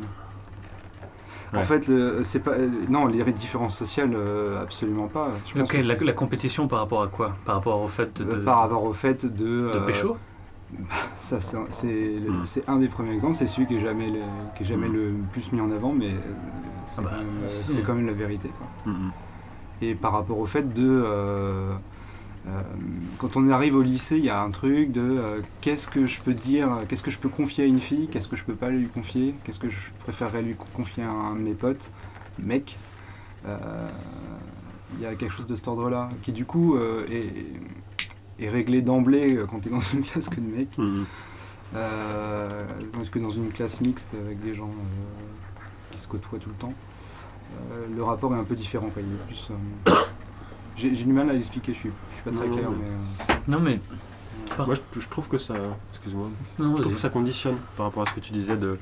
Quand même, moi je me sens, tu vois, encore un peu enfermé dans ce, dans ce, dans ce jeu de. euh, Tu vois, faut. faut c'est pas de la. Ça reste de la compétition, mais elle est pas placée au même niveau par rapport à. Ouais. La question elle est plus où est-ce qu'on peut pécho? La question elle est euh, jusqu'où on peut aller dans le. En fait, ça devient presque un jeu. Pour le coup, la virilité à ce moment-là, elle est, elle est hyper importante. C'est jusqu'où on peut aller euh, faire le mec, quoi, tu vois. Euh, je, je fais pas le mec à, à cet âge-là, je fais pas le mec euh, s'il y, a- s'il y, s'il s'il y a des filles dans, la, dans, dans le coin, clairement. Mais par contre, je me permets de, de jouer la carte, tu vois, du, mec beauf, viril, euh, ça, allait, très loin euh, dans les euh, trucs que je, me serais jamais permis. Donc ouais, ça libère des choses. Je pense qu'il y a des gens qui sont peut-être plus timides que d'autres à, cette époque-là, à ce moment-là, qui, qui sont permis des choses aussi. Et, mais, je reste toujours un, peu, un peu bloqué. je pense qu'il y a des choses qui ressortent un peu involontairement. Je veux dire, je me prends des remarques des fois, ah ouais, doucement, enfin, descendre ton. Toi, enlève ta bite de la table, quoi, tu vois, clairement. Et je pense que c'est lié beaucoup à, beaucoup à ça aussi. Euh, à ces moments de liberté qu'on a pu prendre, enfin, que j'ai pu prendre en tout cas dans ces, dans ces périodes-là. euh, je me disais, de toute façon, il n'y aura personne à me faire la remarque puisqu'on est que des mecs. Et justement, ça fait marrer euh, de se permettre, en fait, tout simplement, tu vois. Et euh, c'est un peu le, c'est un peu peut-être ce qui me bloque ici, ou c'est le sentiment que j'éprouve à cet instant-là, tu vois, qui est, qui est un peu, c'est pas du stress, mais c'est un peu de la, peut-être de la gêne à certains moments, c'est que je me dis pas, malgré qu'on soit, euh, voilà, on est entre mecs, euh, il y, a, il y a ce truc qu'on, peut-être qu'on essaie de retrouver d'une certaine manière, euh, de déconstruire et puis de, de comprendre, mais mais il est pas, tu vois, il est pas, c'est peut-être le micro qui fait ça, mais il est pas, il est pas aussi libre qu'à ce moment-là où je me dis je peux lâcher toutes les conneries que je veux sans me faire reprendre. En fait, je crois que la, la question elle est pas là. N'empêche que n'empêche que c'est une partie que moi j'assume très difficilement aujourd'hui, surtout quand je me prends des remarques. Je pas, Mhm. pas par n'importe qui en fait, mais ouais t'es un peu macho, ouais t'es un peu. euh, il y a eu des, euh, j'ai eu beaucoup de critiques de, toi notamment l'alcool, c'est des choses qu'il faut ressortir, euh, des états un peu primitifs ou des, choses peut-être profondes, plus anciennes. Et, euh, et dans ces moments-là, ça- on retrouve une sorte de, de désinhibition de, de, de, de- qui, on, qui, on, enfin, qui, qui en aime, et c'est surtout euh, jusqu'où on peut aller euh, jouer avec ses limites de. Enfin, faut être viril, mais pas trop, quoi. Tu vois. Là, ça, ouais. Mais, euh, comme là, on a peur d'être trop homme au micro, je pense. On essaye d'adopter. moi, j'ai un peu ce truc-là, ouais. Moi aussi, c'est un peu le. Justement, de. de se défaire de, de l'homme pour regarder comment on réagit, en fait. Moi, je le. Je le vis pas du tout comme ça, Ah mais. ouais. Mais. euh, C'est quoi la peur d'être euh, homme C'est C'est- la voix qui donne euh, quelque chose de d'autoritaire ou de. Faudrait, parler. Pardon. Ou c'est les sujets qu'on aborde Bah, en fait, ça peut être vachement honteux d'être euh, macho, je pense. Ça, ça me fait peur. C'est pas d'être macho forcément, je parle pas, mais ça. Des fois, ça peut. On a, on a peur de comment, comment aborder les choses ce- sur, sur ce genre de thématique parce que c'est fo- c'est c'est sensible aussi, c'est très Mmh, fragile. Ça et- glisse très vite. ouais. Bah, c'est plutôt pour moi le, le fait d'être macho, ça répondra. à- Ça, ça répond à quel problème en fait? Enfin, à quoi ça sert? Mhm. Et, et, euh, ce, que, ce que moi je comprends, c'est qu'un. euh, euh, et je trouve ça intéressant, c'est il y, a- il y a un jeu où quand on, quand on est qu'entre garçons, on, on, on peut jouer à qui serait le plus macho du moment que ça resterait entre garçons. Et par contre, ça nous met en danger à partir du moment où, ça découle euh, sur, la, sur, sur la sphère euh, publique ou, ou collective. Euh, après, moi, pour ma part, tous ces jeux de garçons, Mm. c'est des, choses avec lesquelles moi j'ai toujours eu du mal, quoi. C'est-à-dire que je, je, je- ça- m'arrive d'y jouer, mais c'est tellement dans un espèce de second degré. Mm. Où c'est tellement dans le but de choquer, euh, c'est tellement sous une forme d'humour. Alors là, je peux retrouver ce que tu dis, jusqu'où tu vas. Donc, je, voilà, moi je me souviens les, blagues en charpente, euh, c'était des trucs du style euh, t'es en train de glisser un, joint dans, une poutre ou je sais pas quoi et, tu dis comment t'en es où comment ça se présente et tout et donc il y en a un qui dit c'est serré et il y a forcément sur un truc comme ça il y a forcément un autre qui répond comme ta mère chaque fois qu'il y a un adjectif euh, tu vois how is it? Ah, it's tight euh, like your mother Mm. voilà ça ça c'est des choses où euh, je sais pas si ça rentre dans ce que tu Ça rentre très bien. mais euh, donc, donc, donc le. Et alors, et, et moi, l'expérience que j'ai là-dessus, c'est qu'à un moment, moi, ce que j'en faisais beaucoup, enfin, j'en faisais beaucoup des blagues là-dessus, mais où je, où je disais toujours, il- je l'ai fait comme un vrai charpentier naval, tu vois. Mm. En suédois, ça fait ça, men riktigt båtbyggare, tu vois. Båtbyggare, c'est le, constructeur de bateaux. Et, euh, je me rappelle, mais par contre, à un moment, ça a pris. C'est-à-dire qu'à un moment, euh, je me suis rendu compte que c'est devenu aussi une espèce de norme, euh, que ça a mis en place toutes ces choses que j'aime pas, savoir être au taquet, produire, enchaîner.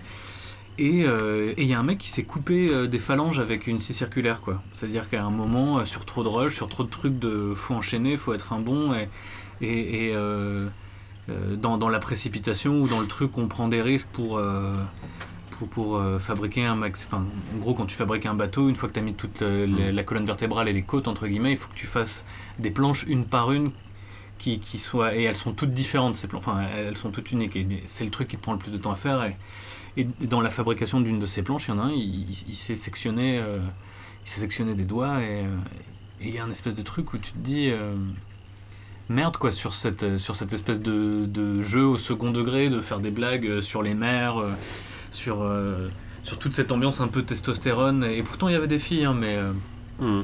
il y a un moment où ça devient aussi quelque chose. Il y a, il y a un moment où on, on passe le second degré et, et il y a un mode un peu compétitif ou un mode de production, de productivité. Et dans, dans ce rapport de productivité, il y a- il y a de la casse.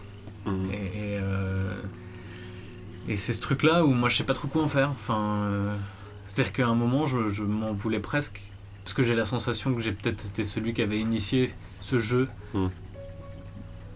Parce que j'étais le plus mauvais, tu vois. Enfin, c'était, enfin, pour moi, la blague, elle était toujours de, de- d'être le dernier à finir ou de faire le, enfin, de, de lutter à faire un truc qui avait l'air euh, simple pour les autres, mais toujours de dire ah, je l'ai fait comme un ouf et tout. Et, et de fil en aiguille sur des réflexions comme ça, que ça devienne un langage courant, et dans le langage courant, que ça, ça mette en place aussi des attitudes qui deviennent euh, dangereuses. Et tu penses qu'il y a un rapport comme ça entre la blague et, euh, et l'accident Du coup, il y a un lien direct? C'est ça que j'ai pas bien saisi.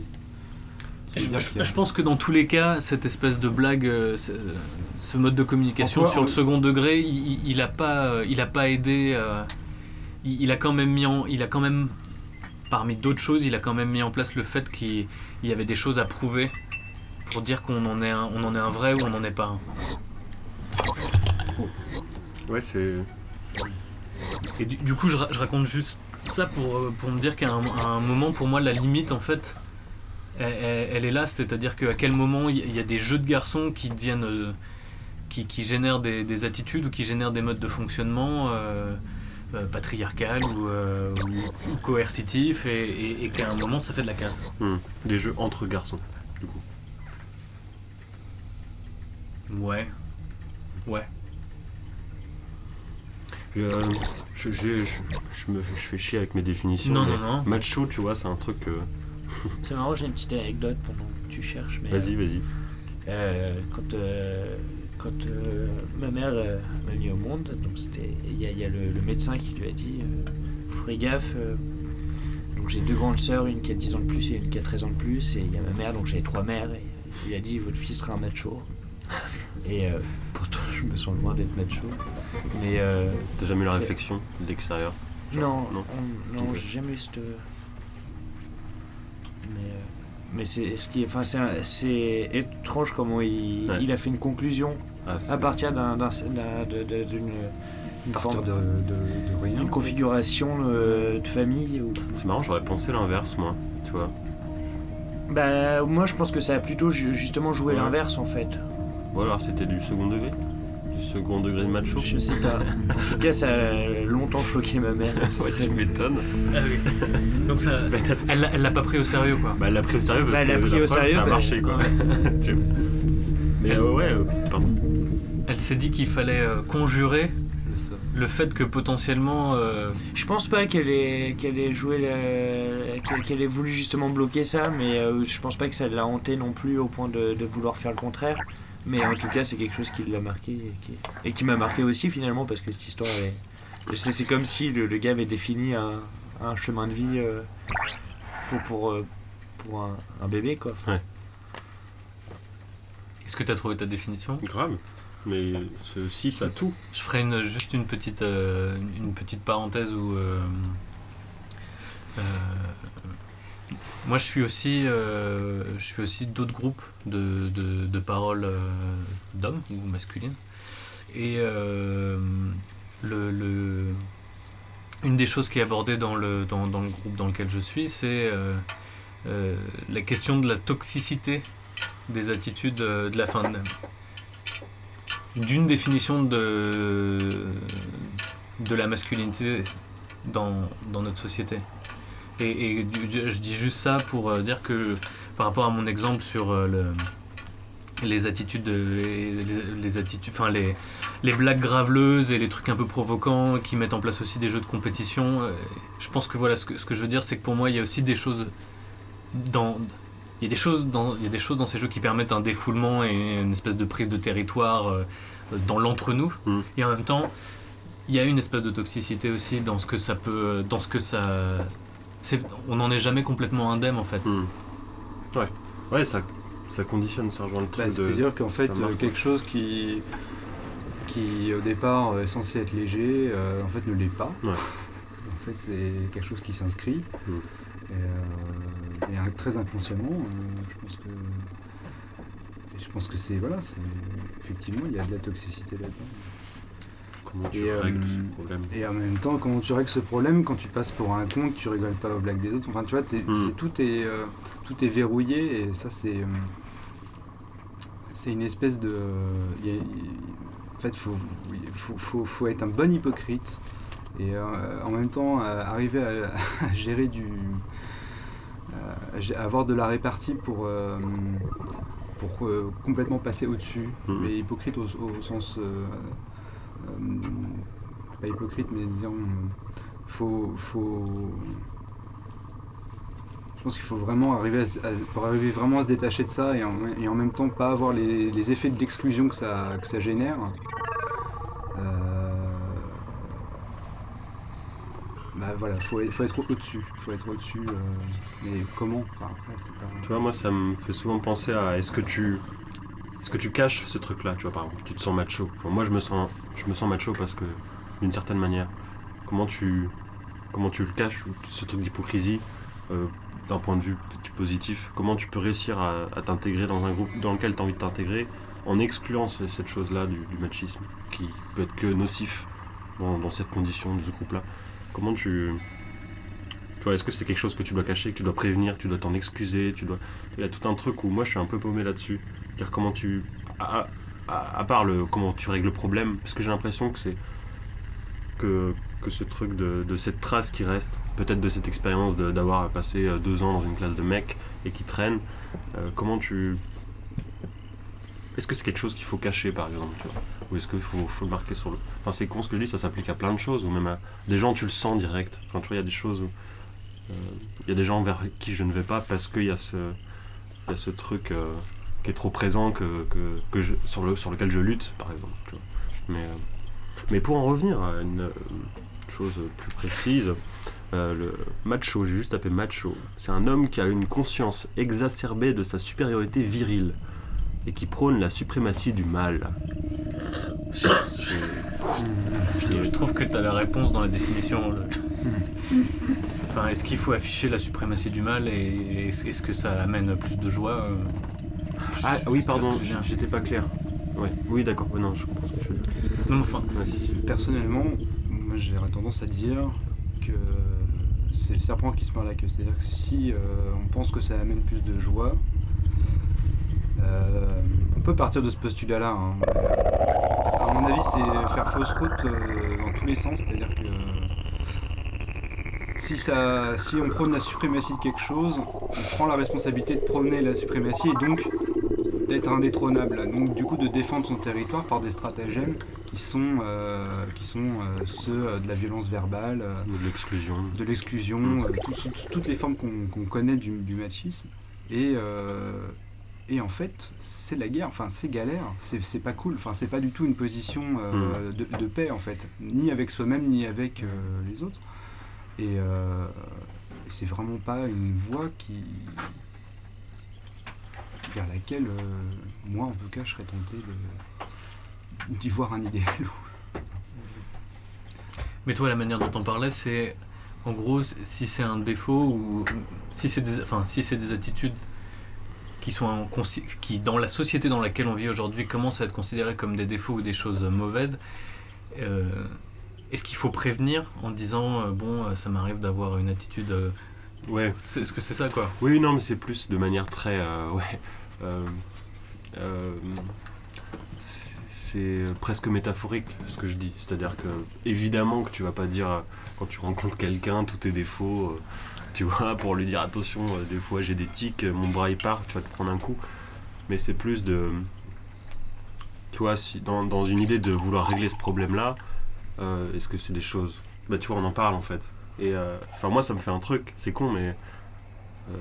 je sais pas, c'est peut-être. Enfin. c'est. C'est pas forcément prévenir, mais c'est. euh, Ouais, il y, a- ce truc de la blague en fait qui revient, je trouve. Où, euh, avec des personnes, je me permets pas de faire des blagues comme ça. Ou quand je retrouve mon, euh, un cercle de mecs, par exemple, euh, euh, où il y a des jeux, euh, des jeux qui peuvent s'établir là-dessus, sur la limite de comment tu peux pousser la blague.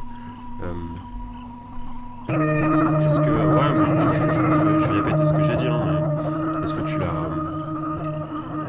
Est-ce que tu simules, enfin tu vois, est-ce que tu simules euh, le mec qui l'est pas, quoi tu vois? Est-ce que toi, tu as conscience de, que tu es en train de faire une blague et euh, que tu es en train de, de- d'u- d'user de stratagèmes en fait, pour Mm. rentrer dans un groupe de mecs? Parce Mm. que tu sais que euh, le langage ici c'est ça, Ouais.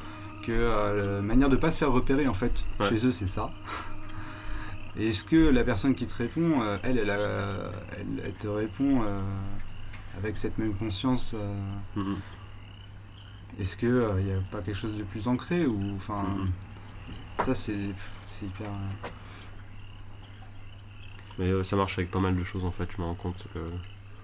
Mais. euh, Moi, je trouve ça. je, je trouve que c'est une. euh, Ça, ça me rappelle. euh, je sais pas si vous avez vu ce film réalisé et joué par Clint Eastwood qui s'appelle Grand Torino. Où en, gros, c'est bah, c'est un. C'est un ancien ouvrier euh, qui a bossé toute sa vie sur euh, des chaînes de montage Ford, euh, qui vit dans un quartier qui est en train de changer, à savoir il commence à y avoir de plus en plus une communauté chinoise, Hmong pour être exact, qui, s'implante et tout lui il a un fond raciste et il s'avère qu'il prend sous son aile un jeune, un jeune délinquant d'origine Hmong. Et il y, a- il y a une scène assez culte où il l'emmène chez le coiffeur et il veut lui apprendre à parler comme un homme. Et donc le, lui il est d'origine polonaise, euh, le coiffeur est d'origine italienne, et donc le mec rentre et fait alors Salarita elle est encore en train de rien foutre sur ton, sur ton fauteuil et tout. Luc lui répond euh, mais c'est ce connard de Polak euh, et tout, et, qu'en gros le, c'est un espèce de tutoriel pour savoir parler entre hommes, et puis de fil en aiguille il lui trouve, il lui apprend à parler suffisamment bien pour qu'il passe un entretien d'embauche et bosser sur un chantier quoi. Et donc c'est cette espèce de c'est cette espèce de mélange entre euh, euh, prendre de la place et en même temps il y a, aussi tout ce truc de euh, je, je, suis pas sûr de pouvoir arriver à l'heure parce que je dois prendre le bus. Comment ça t'as pas de bagnole? Mais ouais j'ai une bagnole mais je l'ai emmené chez le garagiste et ce fils de pute me demande 5 billets pour le machin. Ah, tu vois cette espèce de truc où c'est un mélange entre prendre de la place en fanfaronnant et au prendre de la place en exprimant des plaintes et du coup, il y a, alors pour moi, ce que je trouve intéressant, c'est qu'il y a tout un. C'est là où le film est un peu intelligent, c'est que ça te présente. C'est un style en fait, Mm. c'est une forme. Mais en même temps, c'est dans un film, et dans la vraie vie, euh, euh, ne jouer qu'avec ces formes-là, en fait, euh, c'est, enfin, pour moi, c'est toxique, quoi. Hmm. En fait, c'est utilisé comme un outil. C'est ça. C'est un outil de communication que, qui est adapté à certaines situations, en fait. C'est, c'est, c'est ce que des fois je me dis, et en même temps, je constate aussi que utiliser ces outils qui ne sont pas, les, qui ne sont pas ceux que j'utilise d'habitude me pompe de l'énergie, en fait. Je me Et suis puis, fait, un- sont, je me suis fait un- loin de nous, Ouais. en fait. Je me suis fait tout un trajet de bus Paris-Berlin à n'être que dans la plainte à côté du mec qui était avec moi parce qu'il ne parlait que comme ça. Et donc j'ai eu la sensation de, de l'avoir bien connu et, et, euh, et qu'on a échangé plein de choses parce que j'avais la sensation de mettre un mode de communication, de mettre en place un mode de communication où on se comprendrait. Mais putain, moi ça me crève en fait. Mais parce que tu te reconnais pas dans ce langage. Parce que je me reconnais pas dans ce langage et aussi, à tort ou à raison, j'avais la sensation qu'il ne m'écoutait pas tant que je rentrais pas dans. Ouais, c'est ça. C'est-à-dire qu'à un moment. Tu vois, c'est ce truc de. Ouais. Il exprime des plaintes, et moi, la première chose qui me vient à l'esprit, c'est on va essayer de régler le problème. Alors qu'en fait, le- le- l'enjeu est pas du tout là. L'enjeu n'est pas du tout d'exprimer une plainte pour régler un problème. Le jeu est d'exprimer une plainte, et puis moi, j'en exprime une autre, et du coup, on est d'accord sur le fait que nos chiennes de vie euh, sont difficiles, et euh, à partir de là, on devient des amis, tu vois. Mm. Et ça, ça me coûte, par exemple, le, le fait que quelqu'un. euh, le, le fait que quelqu'un euh, exprime une plainte. Enfin, ça, c'est des choses que je suis en train d'apprendre d'accepter, que le fait que des gens expriment des plaintes, non pas pour qu'on solve le problème, mais parce que c'est un mode de communication. Et on va faire une petite, euh, on va faire une petite pause. Euh, Alix n'est pas venu les mains vides. Non, j'ai apporté euh, un collier de perles. Il nous a apporté une, une- une musique d'un groupe qui s'appelle Cher Durian, Ouais. Alerte au miasme. Est-ce que tu veux nous en dire un mot avant qu'on le diffuse ou est-ce que tu voudras nous en parler après diffusion? Bah, euh, en général, euh, les gens ils diffusent leurs trucs, après ils en parlent, mais là, du coup, bah, je me dis, vas-y, je vais en parler vite fait. Et euh, non, je trouvais ça bien. Bah, c'est un groupe qu'on fait ensemble, Christophe, on va pas se mentir. voilà, en plus, on a un premier concert, on a craqué, on- ça a pas marché, ça a flingué. Et du coup, bah, en fait, je trouvais ça marrant de le prendre. Parce que c'est un. Donc, il y a une, une partie synthé, une batterie électronique qui rentre dans un synthé modulaire. Et. euh, et le son qui en sort, on va l'entendre, mais la, en tout cas la volonté que j'y mets, moi, elle est vraiment de l'ordre du déchaînement et de l'ordre de, pour le coup, de la force physique. Enfin, tu vois, il y a un truc de...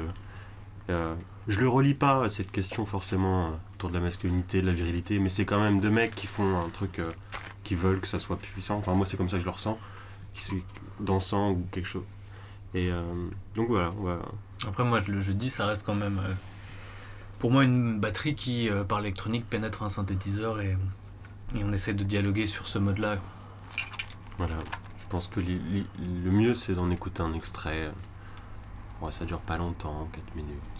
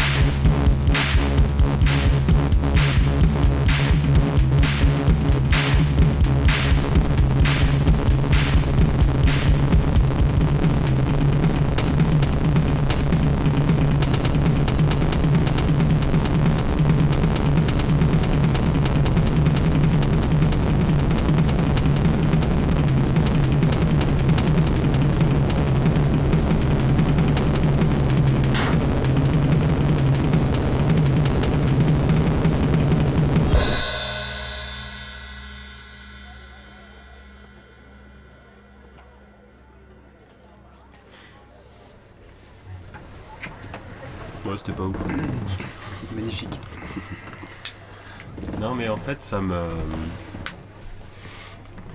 Je trouve ça bien aussi de prendre, tu vois, ce questionnement autour de la, autour de la virilité sur le, sur le statut, enfin, le statut du, musicien live aussi, tu vois.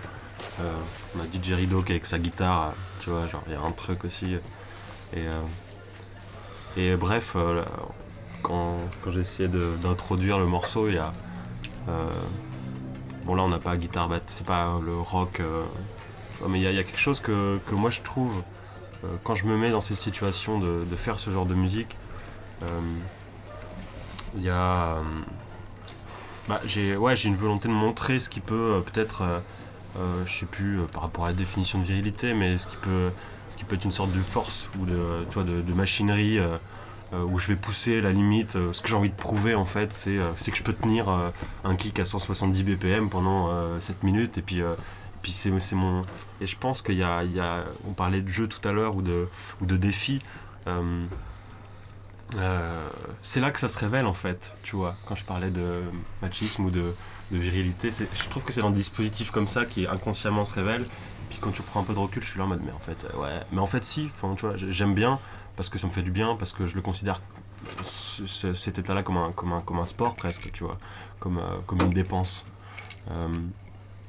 Et, euh, et voilà, enfin, c'était une, peut-être une manière de, D'illustrer le débat d'illustrer le débat, peut-être. euh. Donc, Est-ce qu'il y a une forme de virtuosité dans la masculinité ou est-ce que la virtuosité est un des véhicules de la masculinité? Du coup, là, je, parle, je serais sur virilité parce que tout à l'heure, j'utilisais masculinité pour parler de sexualité. Je me suis un peu trompé. Et, euh, et je trouve que la virilité, il y a quelque chose, ouais, plus de comment, tu vois, de, de, de enfin, pas de stabilité, mais on a envie de. Euh, c'est comme ça que je le vois, qui est pas péjoratif dans ma tête, pour le coup. Alors que la définition qu'on a lue tout à l'heure, elle est très péjorative. Moi, ça sonne pas comme quelque chose de péjoratif, mais plutôt de. euh, je dirais. euh, Il y a des femmes que je trouve très viriles et que. Enfin, que, que je pourrais, de- duquel je pourrais dire elles sont viriles et ce serait une- euh, un compliment, mais pas que je renvoie un- à- au, au statut du mal, mais plutôt à une forme de. Donc c'est c'est attitude, un, ouais, c'est un des problèmes aussi, Une puisque de dépassement en fait. De, Que- de- comment tu peux appeler ça? Du coup c'est quand même problématique d'avoir un discours comme je viens d'avoir, parce que mon interprétation de ça fait que c'est plutôt positif quand je l'utilise, alors que la définition en parle de quelque chose de, très négatif. Et euh, bon, le but c'est pas de redéfinir le terme, mais euh, mais je trouve que dans le, j'ai tendance à plutôt euh, à, à prôner. Euh, euh, Enfin, moi j'aime bien voir d'un musicien quand il se quand il se produit tout seul en solo et euh, musicien musicienne, je veux dire. Et dans ce dans ce truc de virilité, du coup, le côté positif de ce que ça pourrait être, il y a, j'entends, j'entends beaucoup le, bah, je pense une forme de sincérité, tu vois, genre de, de comment tu peux assumer le fait que ouais, il y a une partie de moi qui a envie de, envie de jouer la carte du mec. euh, euh, et, et les, pro- mais- les problèmes néfastes que ça Ouais, suppose. mais pour mais- moi, il y a, il y a- il y a- Mais Je pense. tu retires à pierre feuille ciseaux. non, non, vas-y Clément. Non, non, c'est juste que ça pose vachement la question, je trouve, de entre virilité et séduction. Hmm. Où, où elle est la frontière aussi Parce que pour- pour moi, le, euh, révéler euh, l'étendue de ta puissance ou de tes puissances, euh, pour moi, elle n'a rien à voir avec la virilité. Quoi. Mhm. La démonstration, euh, euh, en, plus, en plus, pour moi, là où il y a une grande différence, c'est que justement, le, le cadre scénique, il offre un rituel où là, on est d'accord pour dire, il y a des gens sur une scène, ils n'ont pas exactement la même valeur symbolique que les gens qui sont pas sur la scène. Il y a des gens qui sont euh, des objets qu'on va regarder. enfin, il y en a, enfin, il y a des gens qui sont des sujets d'études ou qui vont être Mhm. regardés. Il y en a d'autres qui sont euh, des spectateurs, des consommateurs, des gens qui sont euh, venus, euh, des visiteurs, enfin des auditeurs et, et et qui sont là pour qu'on leur donne quelque chose. Et, et, du coup, ce qui se met en place dans ce cadre-là, pour moi, il, il- en fait, en fait, si t'es viril sur scène, pour moi, t'es pas, pas vraiment viril. Tu performes la virilité sur scène, et la scène sert de cadre pour ça. Et là, j'ai vraiment envie de dire que le, le spectacle euh, donne un cadre pour ça. où finalement le, tout ce qui pourrait être. Enfin, je dis pas que tout spectacle euh, n'est pas toxique, loin de là, mais je dirais que dans le cadre du spectacle de rock, euh, tout- toute la démonstration de la puissance technique ou vocale ou du charisme, j'ai envie de dire que dans beaucoup de cas, et pas dans tout, mais dans beaucoup de cas, j'ai l'impression que ce qui pourrait être toxique là-dedans est tout de suite recyclé en énergie. Euh, parce que, en fait, t'es dans le don quand tu fais ça. T'es pas en train de prendre quelque chose, même si toi t'as la sensation, euh, Hmm. euh, même si toi t'as la sensation de, Pas de- du tout d'accord pour le coup. Mais... Pas- dans le sens où euh, t'es dans le don. Euh, moi, quand je suis sur scène, je. Enfin, euh, c'est pas du tout euh, pour enfin, donner. Enfin, il y a ce truc-là, évidemment. Tu vois, j'y vais pour. euh, C'est très judéo-chrétien. mais forcément. Mais non, mais faut arrêter avec le don et, et la religion, là. Arrêtez de m'emmerder avec. J'ai rien dit moi. Ça va. euh. Non, non, mais c'est c'est surtout le truc de. euh, Non, mais non, ce que je je le veux fais dire, parce que ça, ça- ça provoque un sentiment et un, et un, et un état, de, un état de corps, un état de, de, de, de stimuli, de stimuli qui est hyper fort et que je retrouve nulle part ailleurs. Ouais. Et donc c'est très personnel et j'y j'y vais pas du tout. Enfin, si je veux être sincère, j'y vais pas du tout pour, euh, pour, euh, pour faire plaisir aux gens, j'y vais pour euh, pouvoir affirmer, enfin pour pouvoir. euh, Je dis, je pas que tu y vas pour faire plaisir aux gens, je dis qu'il y a un échange d'énergie et que tout le monde est consentant dans ce qui se passe. Hmm. Et je pense que c'est là pour moi la différence entre euh, d'autres endroits de la vie euh, où, où il peut y avoir des questions de, de démonstration qui parfois prennent des formes machistes. Mm. C'est la question du consentement en fait. Ouais. Et il y a Ouais. des fois, il y a aussi des démonstrations machistes sur scène qui font chez tout le monde et les gens se barrent parce que Ouais. c'est inapproprié par rapport au, au- au rituel ou, ou- ou aux attentes. Ouais. Et, et- et là aussi, tu es limité. Sauf qu'à un moment, ce que je trouve intéressant, c'est c'est que là, tu convertis une, une, euh, des envies ou une tendance à pouvoir avoir un, un temps, des attitudes machistes, tu les recycles en musique. Et... Hmm. Donc pour moi, il y a un acte de... Pour moi, il y a une conversion, en fait. Enfin, un... Ouais, une conversion d'une d'une unité vers une autre. Je comprends ce que tu dis. Après, je pense que ce qui motive, en tout cas le, je sais pas, tu vois, musique, la musique rock, enfin, dans, l'idée que j'en ai, en tout cas, euh, j'ai l'impression que c'est un peu ce truc de démonstration et ce truc d'osmose et d'échange. Je le vois dans d'autres, dans d'autres styles, de musique, quoi. Mais euh, particulièrement sur ce projet-là, ouais, c'est un défouloir. Je veux dire, le, numéro 1, l'objectif numéro 1, c'est faut que ça défoule tout le monde et là c'est une énergie commune et mais par contre ça peut être vu enfin moi j'ai eu le sentiment des fois en assistant à des concerts ah ouais non c'est encore la sauce du euh, du mec qui ramène ses gros sabots et qui tu vois que ça soit une démonstration technique ou un truc du coup je le relie entre guillemets à la virilité ou à la masculinité enfin pas à la masculinité mais à la virilité puisque euh, on en parle ici mais c'est pas que ça c'est pas seulement ça qui est problématique, euh, c'est aussi dans un champ, dans un champ d'expérience, d'expérience musicale. Mais ouais, j'aurais tendance à dire que ouais, il y a- en voulant être sincère, euh, enfin, j'ai- l'impression que c'est souvent une démonstration de, de, ouais, de toutes les puissances qu'il peut y avoir dans un être, tu vois Ouais. dans ce genre de concert. Quand on est tous d'accord qu'il y a une scène et que des gens qui sont dans un. Euh, moi, je le ressens beaucoup comme ça quand, quand je vais voir des, des choses qui me. Même des choses qui me plaisent, des fois ça me plaît de voir le mec qui me. Tu vois. Je vois, je- ça me plaît de voir quelqu'un qui, qui peut dégager autant de. De charisme Ouais, enfin, ou d'attraction, quoi. il y a un truc de l'ordre du charisme en Bah, tout cas. Je La scène, c'est un endroit de, de manipulation consentante euh, voilà, par le biais d'un par le biais d'une performance euh, plus ou moins virtuose. ou- Et donc, dans, de toute façon, dans les deux cas, que ce soit euh, une nana, un mec, n'importe quoi, un animal, à partir du moment où il y a ce, ce dispositif scénique, on est dans la, dans la démonstration d'un patrimoine de savoir-faire et la mise en avant de ce patrimoine-là. Donc, euh, Mhm. euh, donc on est sur une position de supériorité, Mhm. a priori. Euh, mais effectivement, comme ce que disait Christophe, la grande différence, c'est que là, elle est consentante. Ouais. les gens, ils viennent pour ça. Ouais, et puis ils peuvent Il n'y a pas d'embrouille, c'est-à-dire qu'on ne cherche pas à te, à te dire que ça va pas que, ça va pas être le cas. C'est-à-dire que tu viens pour ça, tu sais que les gens. Enfin, Ouais. il y a une espèce de, de mise à plat qui est le propre de l'art, c'est-à-dire une espèce de distance comme ça avec les choses Mhm. qui fait que euh, quelque chose de désintéressé, voilà. Et euh,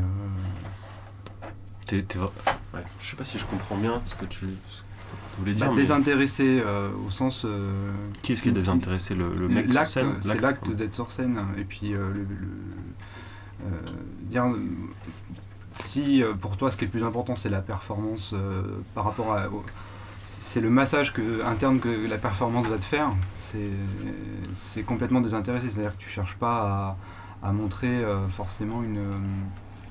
une, à, à prouver quelque chose. Après, il y a un autre truc, il y, a- il y a quelque chose qui serait, serait, serait entre les deux, qui serait exhiber un état de corps. C'est-à-dire qu'à un moment, Mm. Enfin, par exemple, moi, je, je- moi, ce que je peux comprendre par rapport à ce que dit Alix, c'est euh, de mettre en place une performance qui permet de ressentir des choses. Et, et, euh, mais alors, par contre, moi, j'ai pas besoin du public. C'est-à-dire Bah. que la, la- question, euh, le- le- le- les choses qui fait que j'ai jamais tellement poussé des performances jusqu'à partir en tournée ou des choses comme ça, j'en ai pas le besoin, quoi. Ça, ça peut me faire marrer et tout, mais c'est pas. je fais des répètes dans ma chambre, des fois ça me donne des pics d'adrénaline, euh, je suis satisfait, des fois ça le fait pas, je suis, je suis pas content. Mais, euh, mais par contre, c'est des choses. euh, c'est des choses, c'est pas nécessairement le, le- la présence du public. Alors est-ce que ça va rajouter un petit stress ou un enjeu? Ça d'accord, mais. euh, mais que je sois tout seul au fin fond de la forêt ou sur scène, je, je ferais globalement la même chose. Et... Ok.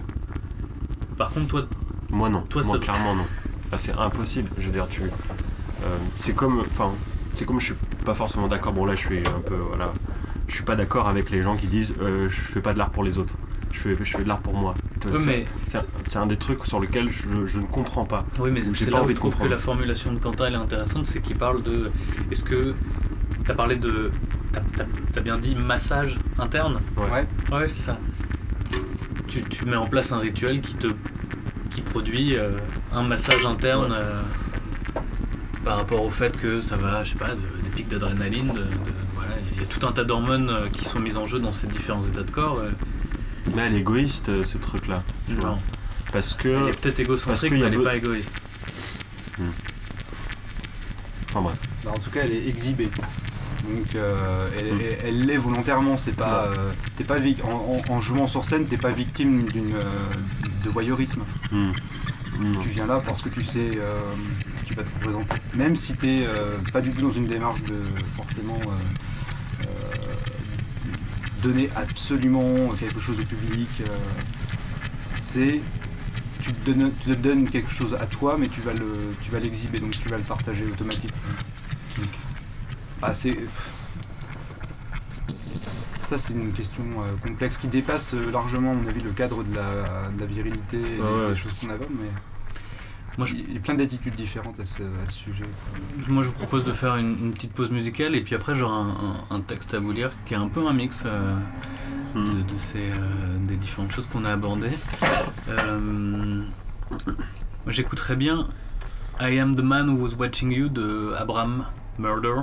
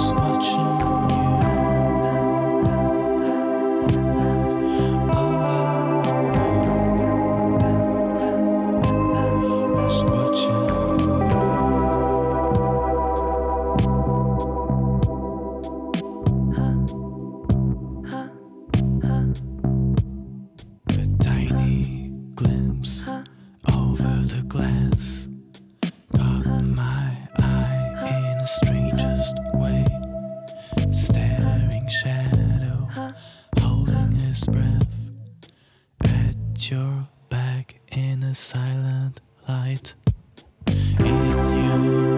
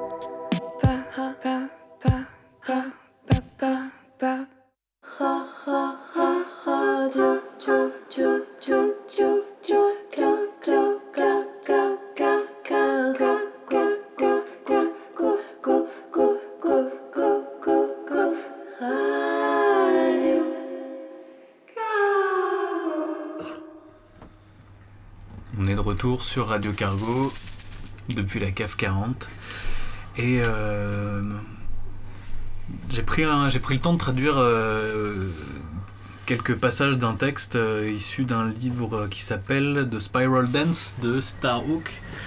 Alors Starhawk c'est comment décrire C'est une militante écoféministe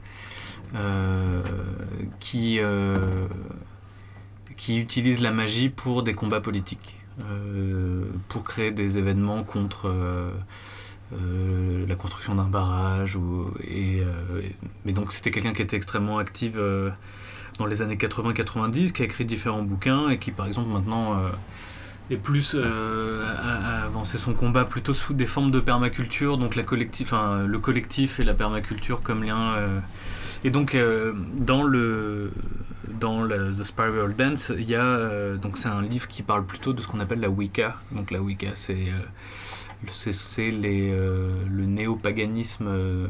donc c'est une espèce de religion qui s'inspire de ce qu'auraient pu être les religions européennes avant, avant la chrétienté.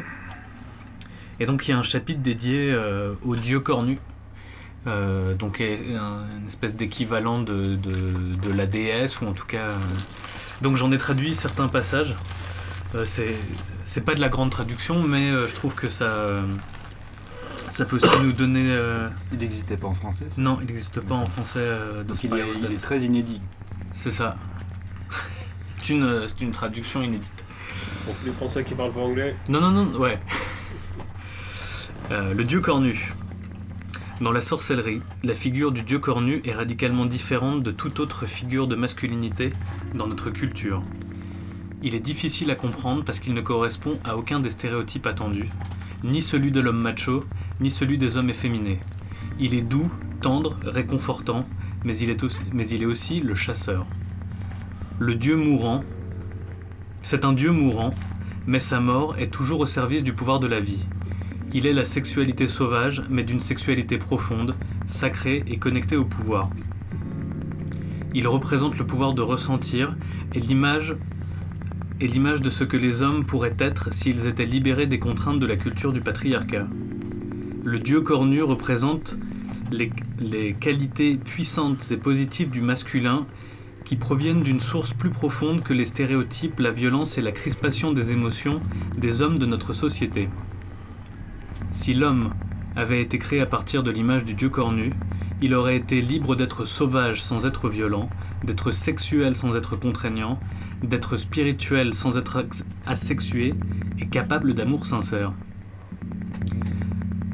Pour les hommes, le dieu cornu est l'image de leur pouvoir interne, d'une puissance qui est plus que simplement sexuelle. Il est le soi non divisé dans lequel la pensée n'est pas séparée du corps et l'esprit de la chair. Car unis, les deux peuvent fonctionner au sommet de la créativité et du pouvoir émotionnel. Le dieu cornu, cependant, est né d'une mère vierge. Il est le modèle du pouvoir mâle qui est libre d'une rivalité père-fils ou d'un conflit oedipien. Il n'a pas de père, il est son propre père. Le dieu incarne le pouvoir de ressentir. Ses cornes d'animal représentent l'honnêteté d'émotions non déguisées qui ne cherchent pas à satisfaire un maître. Il est sauvage, dans le sens de non apprivoisé, mais les sentiments sauvages sont vraiment différents d'une violence promulguée. Le Dieu est la force de la vie, le cycle de la vie. Ah c'est- j'ai une traduction un peu compliquée. Il reste en orbite de la déesse, sachant que la déesse c'est celle qui crée, euh, qui crée le, le monde, et son pouvoir est toujours mis au service de la vie. Le dieu des sorcières est le dieu de l'amour. Cet amour inclut la sexualité qui est aussi sauvage et débridée que douce et tendre. Sa sexualité est pleinement ressentie dans un contexte dans lequel désir sexuel, le désir sexuel est sacré, pas seulement parce que le sexe symbolise la procréation, mais parce qu'il symbolise aussi le moment de nos vies où nous sommes le plus profondément et en extase accomplis.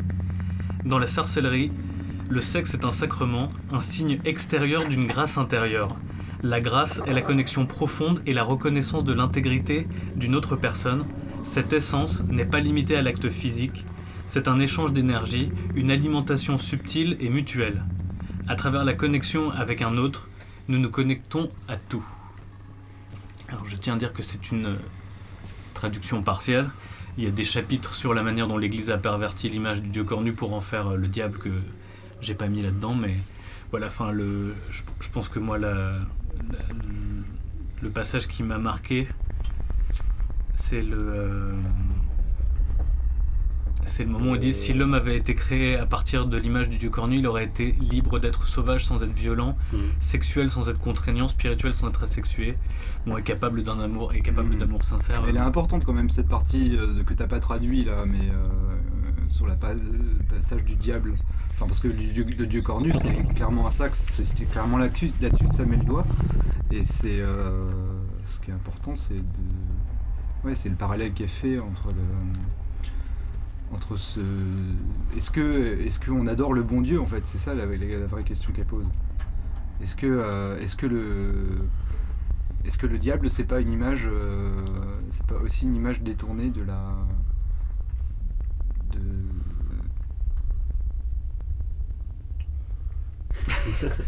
Moi, ce que je, de ce que je comprends, enfin de ce que je crois comprendre, je fais un raccourci très court, c'est qu'en gros. euh, très court, très court. Non, non, mais c'est que. euh, c'est qu'en gros, le- la, la- la religion, euh, ouais, ce truc du bon Dieu ou de mauvais Dieu, en gros, elle dit que. Ouais, justement, ce passage peut-être que tu as, zappé par rapport à- au diable. en gros, le diable, ce serait un homme qui, euh, qui pas violent, qui est pas. Qui est pas. euh, qui est pas contraignant dans la sexualité et qui aime sincèrement. Du coup, je fais un raccourci très Non, rapide. le, enfin, le, le- le diable dans ce texte ou le diable dans la religion euh, Dans la religion qui a perverti le dieu cornu, enfin du coup le diable. Bah, le, Là, le- j'en parle pas là dans, dans Non. ce texte, mais euh, Le, le- le- le- justement. le diable, c'est euh, c'est plutôt l'image du dieu cornu qui deviendrait, qui, conf- qui, euh, qui transformerait euh, un, un rapport un peu sacralisé à la sexualité en perversion. Ok. Et qui justement empêcherait, euh, euh, empêcherait ce rapport de d'être euh, d'être sauvage dans le sens non apprivoisé, tout en étant pourtant respectueux, d'être dans un rapport. moi, je trouve que ce qu'elle met en avant aussi, c'est qu'en gros, la figure du dieu cornu, c'est un homme, c'est un homme qui est en phase avec ses émotions. Ça l'empêche pas d'être puissant, et ça l'empêche pas non plus. euh, ça le- ça l'empêche pas non plus de. C'est un petit peu dur de parler avec. euh, avec les, les effets Star Trek. Euh, mais c'est en gros pour moi c'est pour cette- sur cette question de virilité. En, en gros le, le dieu cornu il évacue la question de la virilité au profit d'une espèce de puissance, des émotions, du ressenti Hmm. et aussi le fait de, de n'appartenir à aucun maître, que ce soit un père ou que ce soit. euh, Ouais. Et, et d'être. En fait, c'est l'image d'un homme complètement émancipé acceptant, euh, émancipé de ses fusions, de ses pulsions parce qu'il les accepte comme part de lui-même. Ce qui fait qu'à un moment, elles ressortent pas de manière, euh, elles ressortent pas sous forme de pulsions, elles sont directement vécues en permanence. Donc elles se stockent pas. Hmm. Un peu ce que tu parlais par rapport à l'énergie euh, du musicien sur Ouais. scène. Donc, Oui, c'est un homme spontané, comme on dit, une génération spontanée, ou euh, euh, quelque chose d'un peu. euh, comme si quelque chose d'un peu d'extraterrestre arrivait. on n'a pas cette forme de. je, je- je pense à ça par rapport à la question du père, parce que c'est un, c'est un sujet qui est intéressant aussi par rapport à la, à la paternité. hmm, hmm. Euh, c'est cette image du, de l'être non, non généalogique euh, qui s'inscrit à un moment pour euh, et qui du coup va mettre euh, à profit des choses dans sa vie, va, va développer des choses qui sont euh, sont pas pour pas, pas dans un but de, de- filiation héréditaire, mais dans un but de dans un but spirituel totalement différent.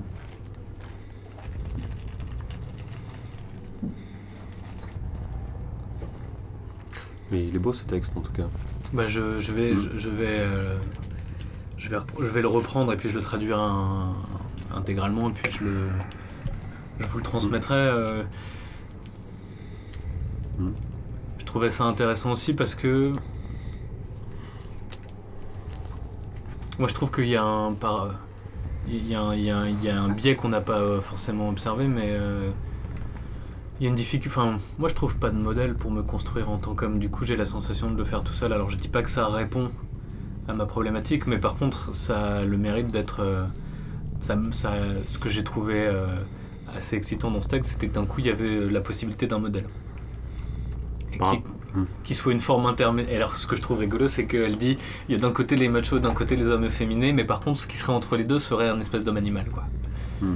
Mais pas un homme animal euh, macho, tu vois. Hmm. Un homme. euh, qui un, un homme qui accepterait euh, euh, sa sauvagerie, mais, mais, mais enfin, sa sauvagerie dans le sens son rapport au, au monde sauvage, Hmm. mais qui, mais qui serait apaisé avec ça. Hmm.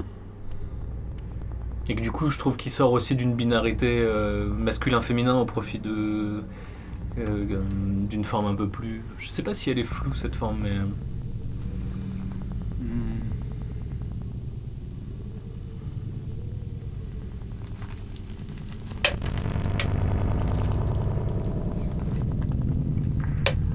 Clément.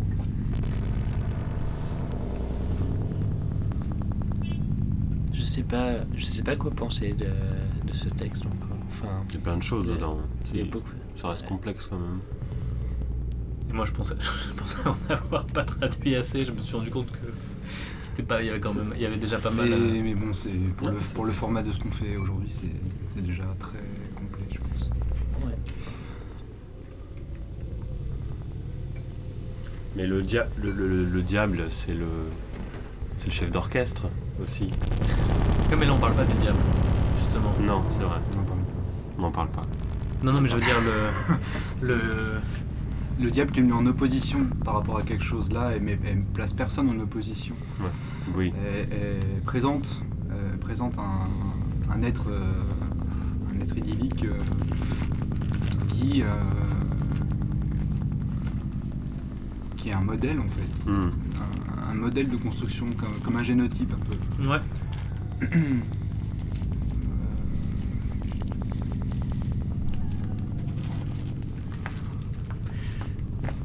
En fait, ce que je me demandais aussi, c'est est-ce que pour vous, est-ce que pour vous, vous avez des modèles, ou est-ce que dans vos constructions respectives, euh, c'est- vous êtes en pleine navigation euh, à l'aveugle Je suis Blanc. pas sûr que euh, personnellement que j'ai vraiment le modèle. Non. Non, puis c'est aussi une. euh, on, pose cette question, tu vois, un peu. euh, bon, là, elle prend, elle prend de l'importance en fait, mais. moi, la question de la masculinité, elle est pas. ou la, ou la virginité même. vi- virilité, virginité, je suis pas sûr. Mais elle est pas, elle est pas dominante dans ma vie en fait. C'est pas quelque chose, euh, tu vois, que, qui est, euh, euh, du coup, euh, je, suis- pas en train de, de, de construire une identité par rapport à. Enfin, je, suis pas en recherche de modèle là-dessus en tout cas. Je suis paumé avec plusieurs facettes que je lis, tu vois, de ma personnalité, que je lis pas forcément à ce truc de, de, virilité, de masculinité, mais en fait en parler. tu vois, on a, on a évoqué des, des, choses qui, qui, qui sont. Par exemple, on a parlé des- d'égocentrique, euh, égocentri- égocentrique, euh, égoïsme, euh, ces choses-là, ou d'autres choses que je relis d'une certaine manière. à- mais euh, mais le, le modèle, il serait pas. Peut-être des personnes, tu vois, Ouais, ouais. mais euh, des attitudes plus que des personnes. Oui, moi j'ai du mal à avoir euh, à penser à quelqu'un là comme ça. euh, Non, puis il faut à- pas citer de nom. Non, mais voilà, euh, c'est- c'est c'est pas, euh, c'est pas du tout le sujet. En tout cas, Mais moi, non, je- ça- je- je- j'y arrive pas du tout à. à en tout cas, c'est pas, j'ai pas du tout un modèle, euh, un modèle physique. Non. Euh, j'ai l'impression que euh, j'ai j'ai l'impression que je fonctionne beaucoup par soustraction. En fait, euh, c'est une construction soustractive, c'est-à-dire que je sais pas forcément ce que je veux euh, être, mais je sais ce que je veux pas être parce que, par, le- de par l'observation de ce que je vois, euh, de ce qui m'entoure et de, des, bah, des situations qui me mettent mal à l'aise, euh, comme tu parlais tout à l'heure des situations où tu dois jouer au macho pour, euh, pour faire copain-copain avec euh, tes anciens potes de lycée. euh, qui fonctionnent sur ce mode-là ou ce genre Mhm. d'exemple-là. Bah voilà, c'est des choses que je veux pas, par exemple, que je veux pas reproduire. Donc, quelles sont les stratégies à mettre en place pour pas les reproduire et comment s'entourer de gens? C'est comme ça aussi que tu t'entoures de gens euh, avec qui t'as pas besoin d'user de- d'artefacts de communication comme ça euh, euh, qui sont contradictoires avec ta manière de penser, avec ta manière de te projeter dans la dans, une pensée raisonnée euh, de quelque chose sur la vie ou de, de- des choses que tu défends par ailleurs. Et voilà, c'est comme ça que je pense que la construction se fait. Donc c'est c'est pas complètement à l'aveugle. Par contre, c'est pas euh, c'est pas un truc où on prend tout, on sait pas ce qu'on a, on, Mm. on fait des tests euh, sans, sans savoir tout ce qu'on fait. On, on- on acquiert, on acquiert des choses. On a euh, on des, des expériences et c'est euh, et c'est le retour le, le retour réflectif sur ces expériences emmagasinées qui fait que on, prend une direction plus qu'une autre, mais d'une manière souvent souvent assez indolore, c'est-à-dire qu'on s'en aperçoit pas. euh, c'est pas quelque chose qui est c'est pas quelque chose qui est vécu comme une, une rupture catastrophique ou c'est euh, c'est assez dur à décrire justement par cette, nat- cette nature fluide en fait. C'est euh, enfin, moi c'est comme ça que je le vis. voilà. Mm. Ouais, puis le modèle, je, trouve en tout cas, il est, il est surtout. je retombe encore dans ce truc de tester la limite de. Tu vois. À quel moment tu vas te prendre une remarque en disant. Euh, qui va. Qui va. Te faire, poser des questions sur. euh, est-ce que j'ai le droit de dire ça ou ça Euh, Est-ce que c'est légitime Est-ce que ça met quelqu'un d'autre en situation de. Enfin, est-ce que c'est néfaste pour quelqu'un d'autre? Du coup, je trouve que ouais, ce truc de soustraction, elle, fonctionne bien là-dessus, en termes de quand je prends, plutôt que de me servir de quel- quelqu'un pour modèle ou des attitudes de quelqu'un, j'ai plus tendance à, à prendre en compte les, remarques qui sont faites sur euh, euh, ah non, mais là, t'as été un peu loin dans ce contexte-là, avec cette personne-là. Tu sais qu'il y a aussi des gens qui, qui sont sensibles à ce genre de blague ou à ce genre.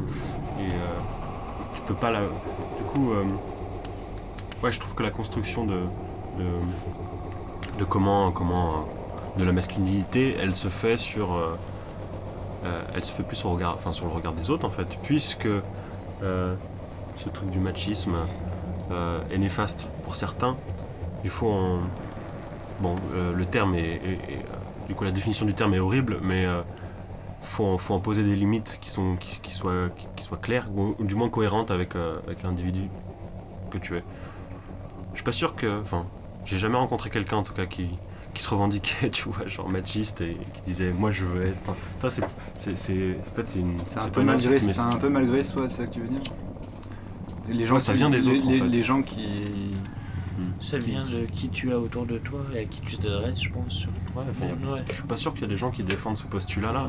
Donc c'est quelque chose qu'il faut, tu vois, qu'il faut taffer et qu'il faut éradiquer et qu'il faut, qu'il faut changer. Auquel cas, de la même manière, la violence, elle est des deux côtés. Tu peux, enfin, c'est violent de se retrouver en face de quelqu'un qui, euh, qui, euh, qui te rejette entièrement puisque t'as, puisque euh, dans, dans le langage, tu as été maladroit, en fait. On, arrive au bout de, cette session, euh, de ce premier groupe de parole sur la masculinité.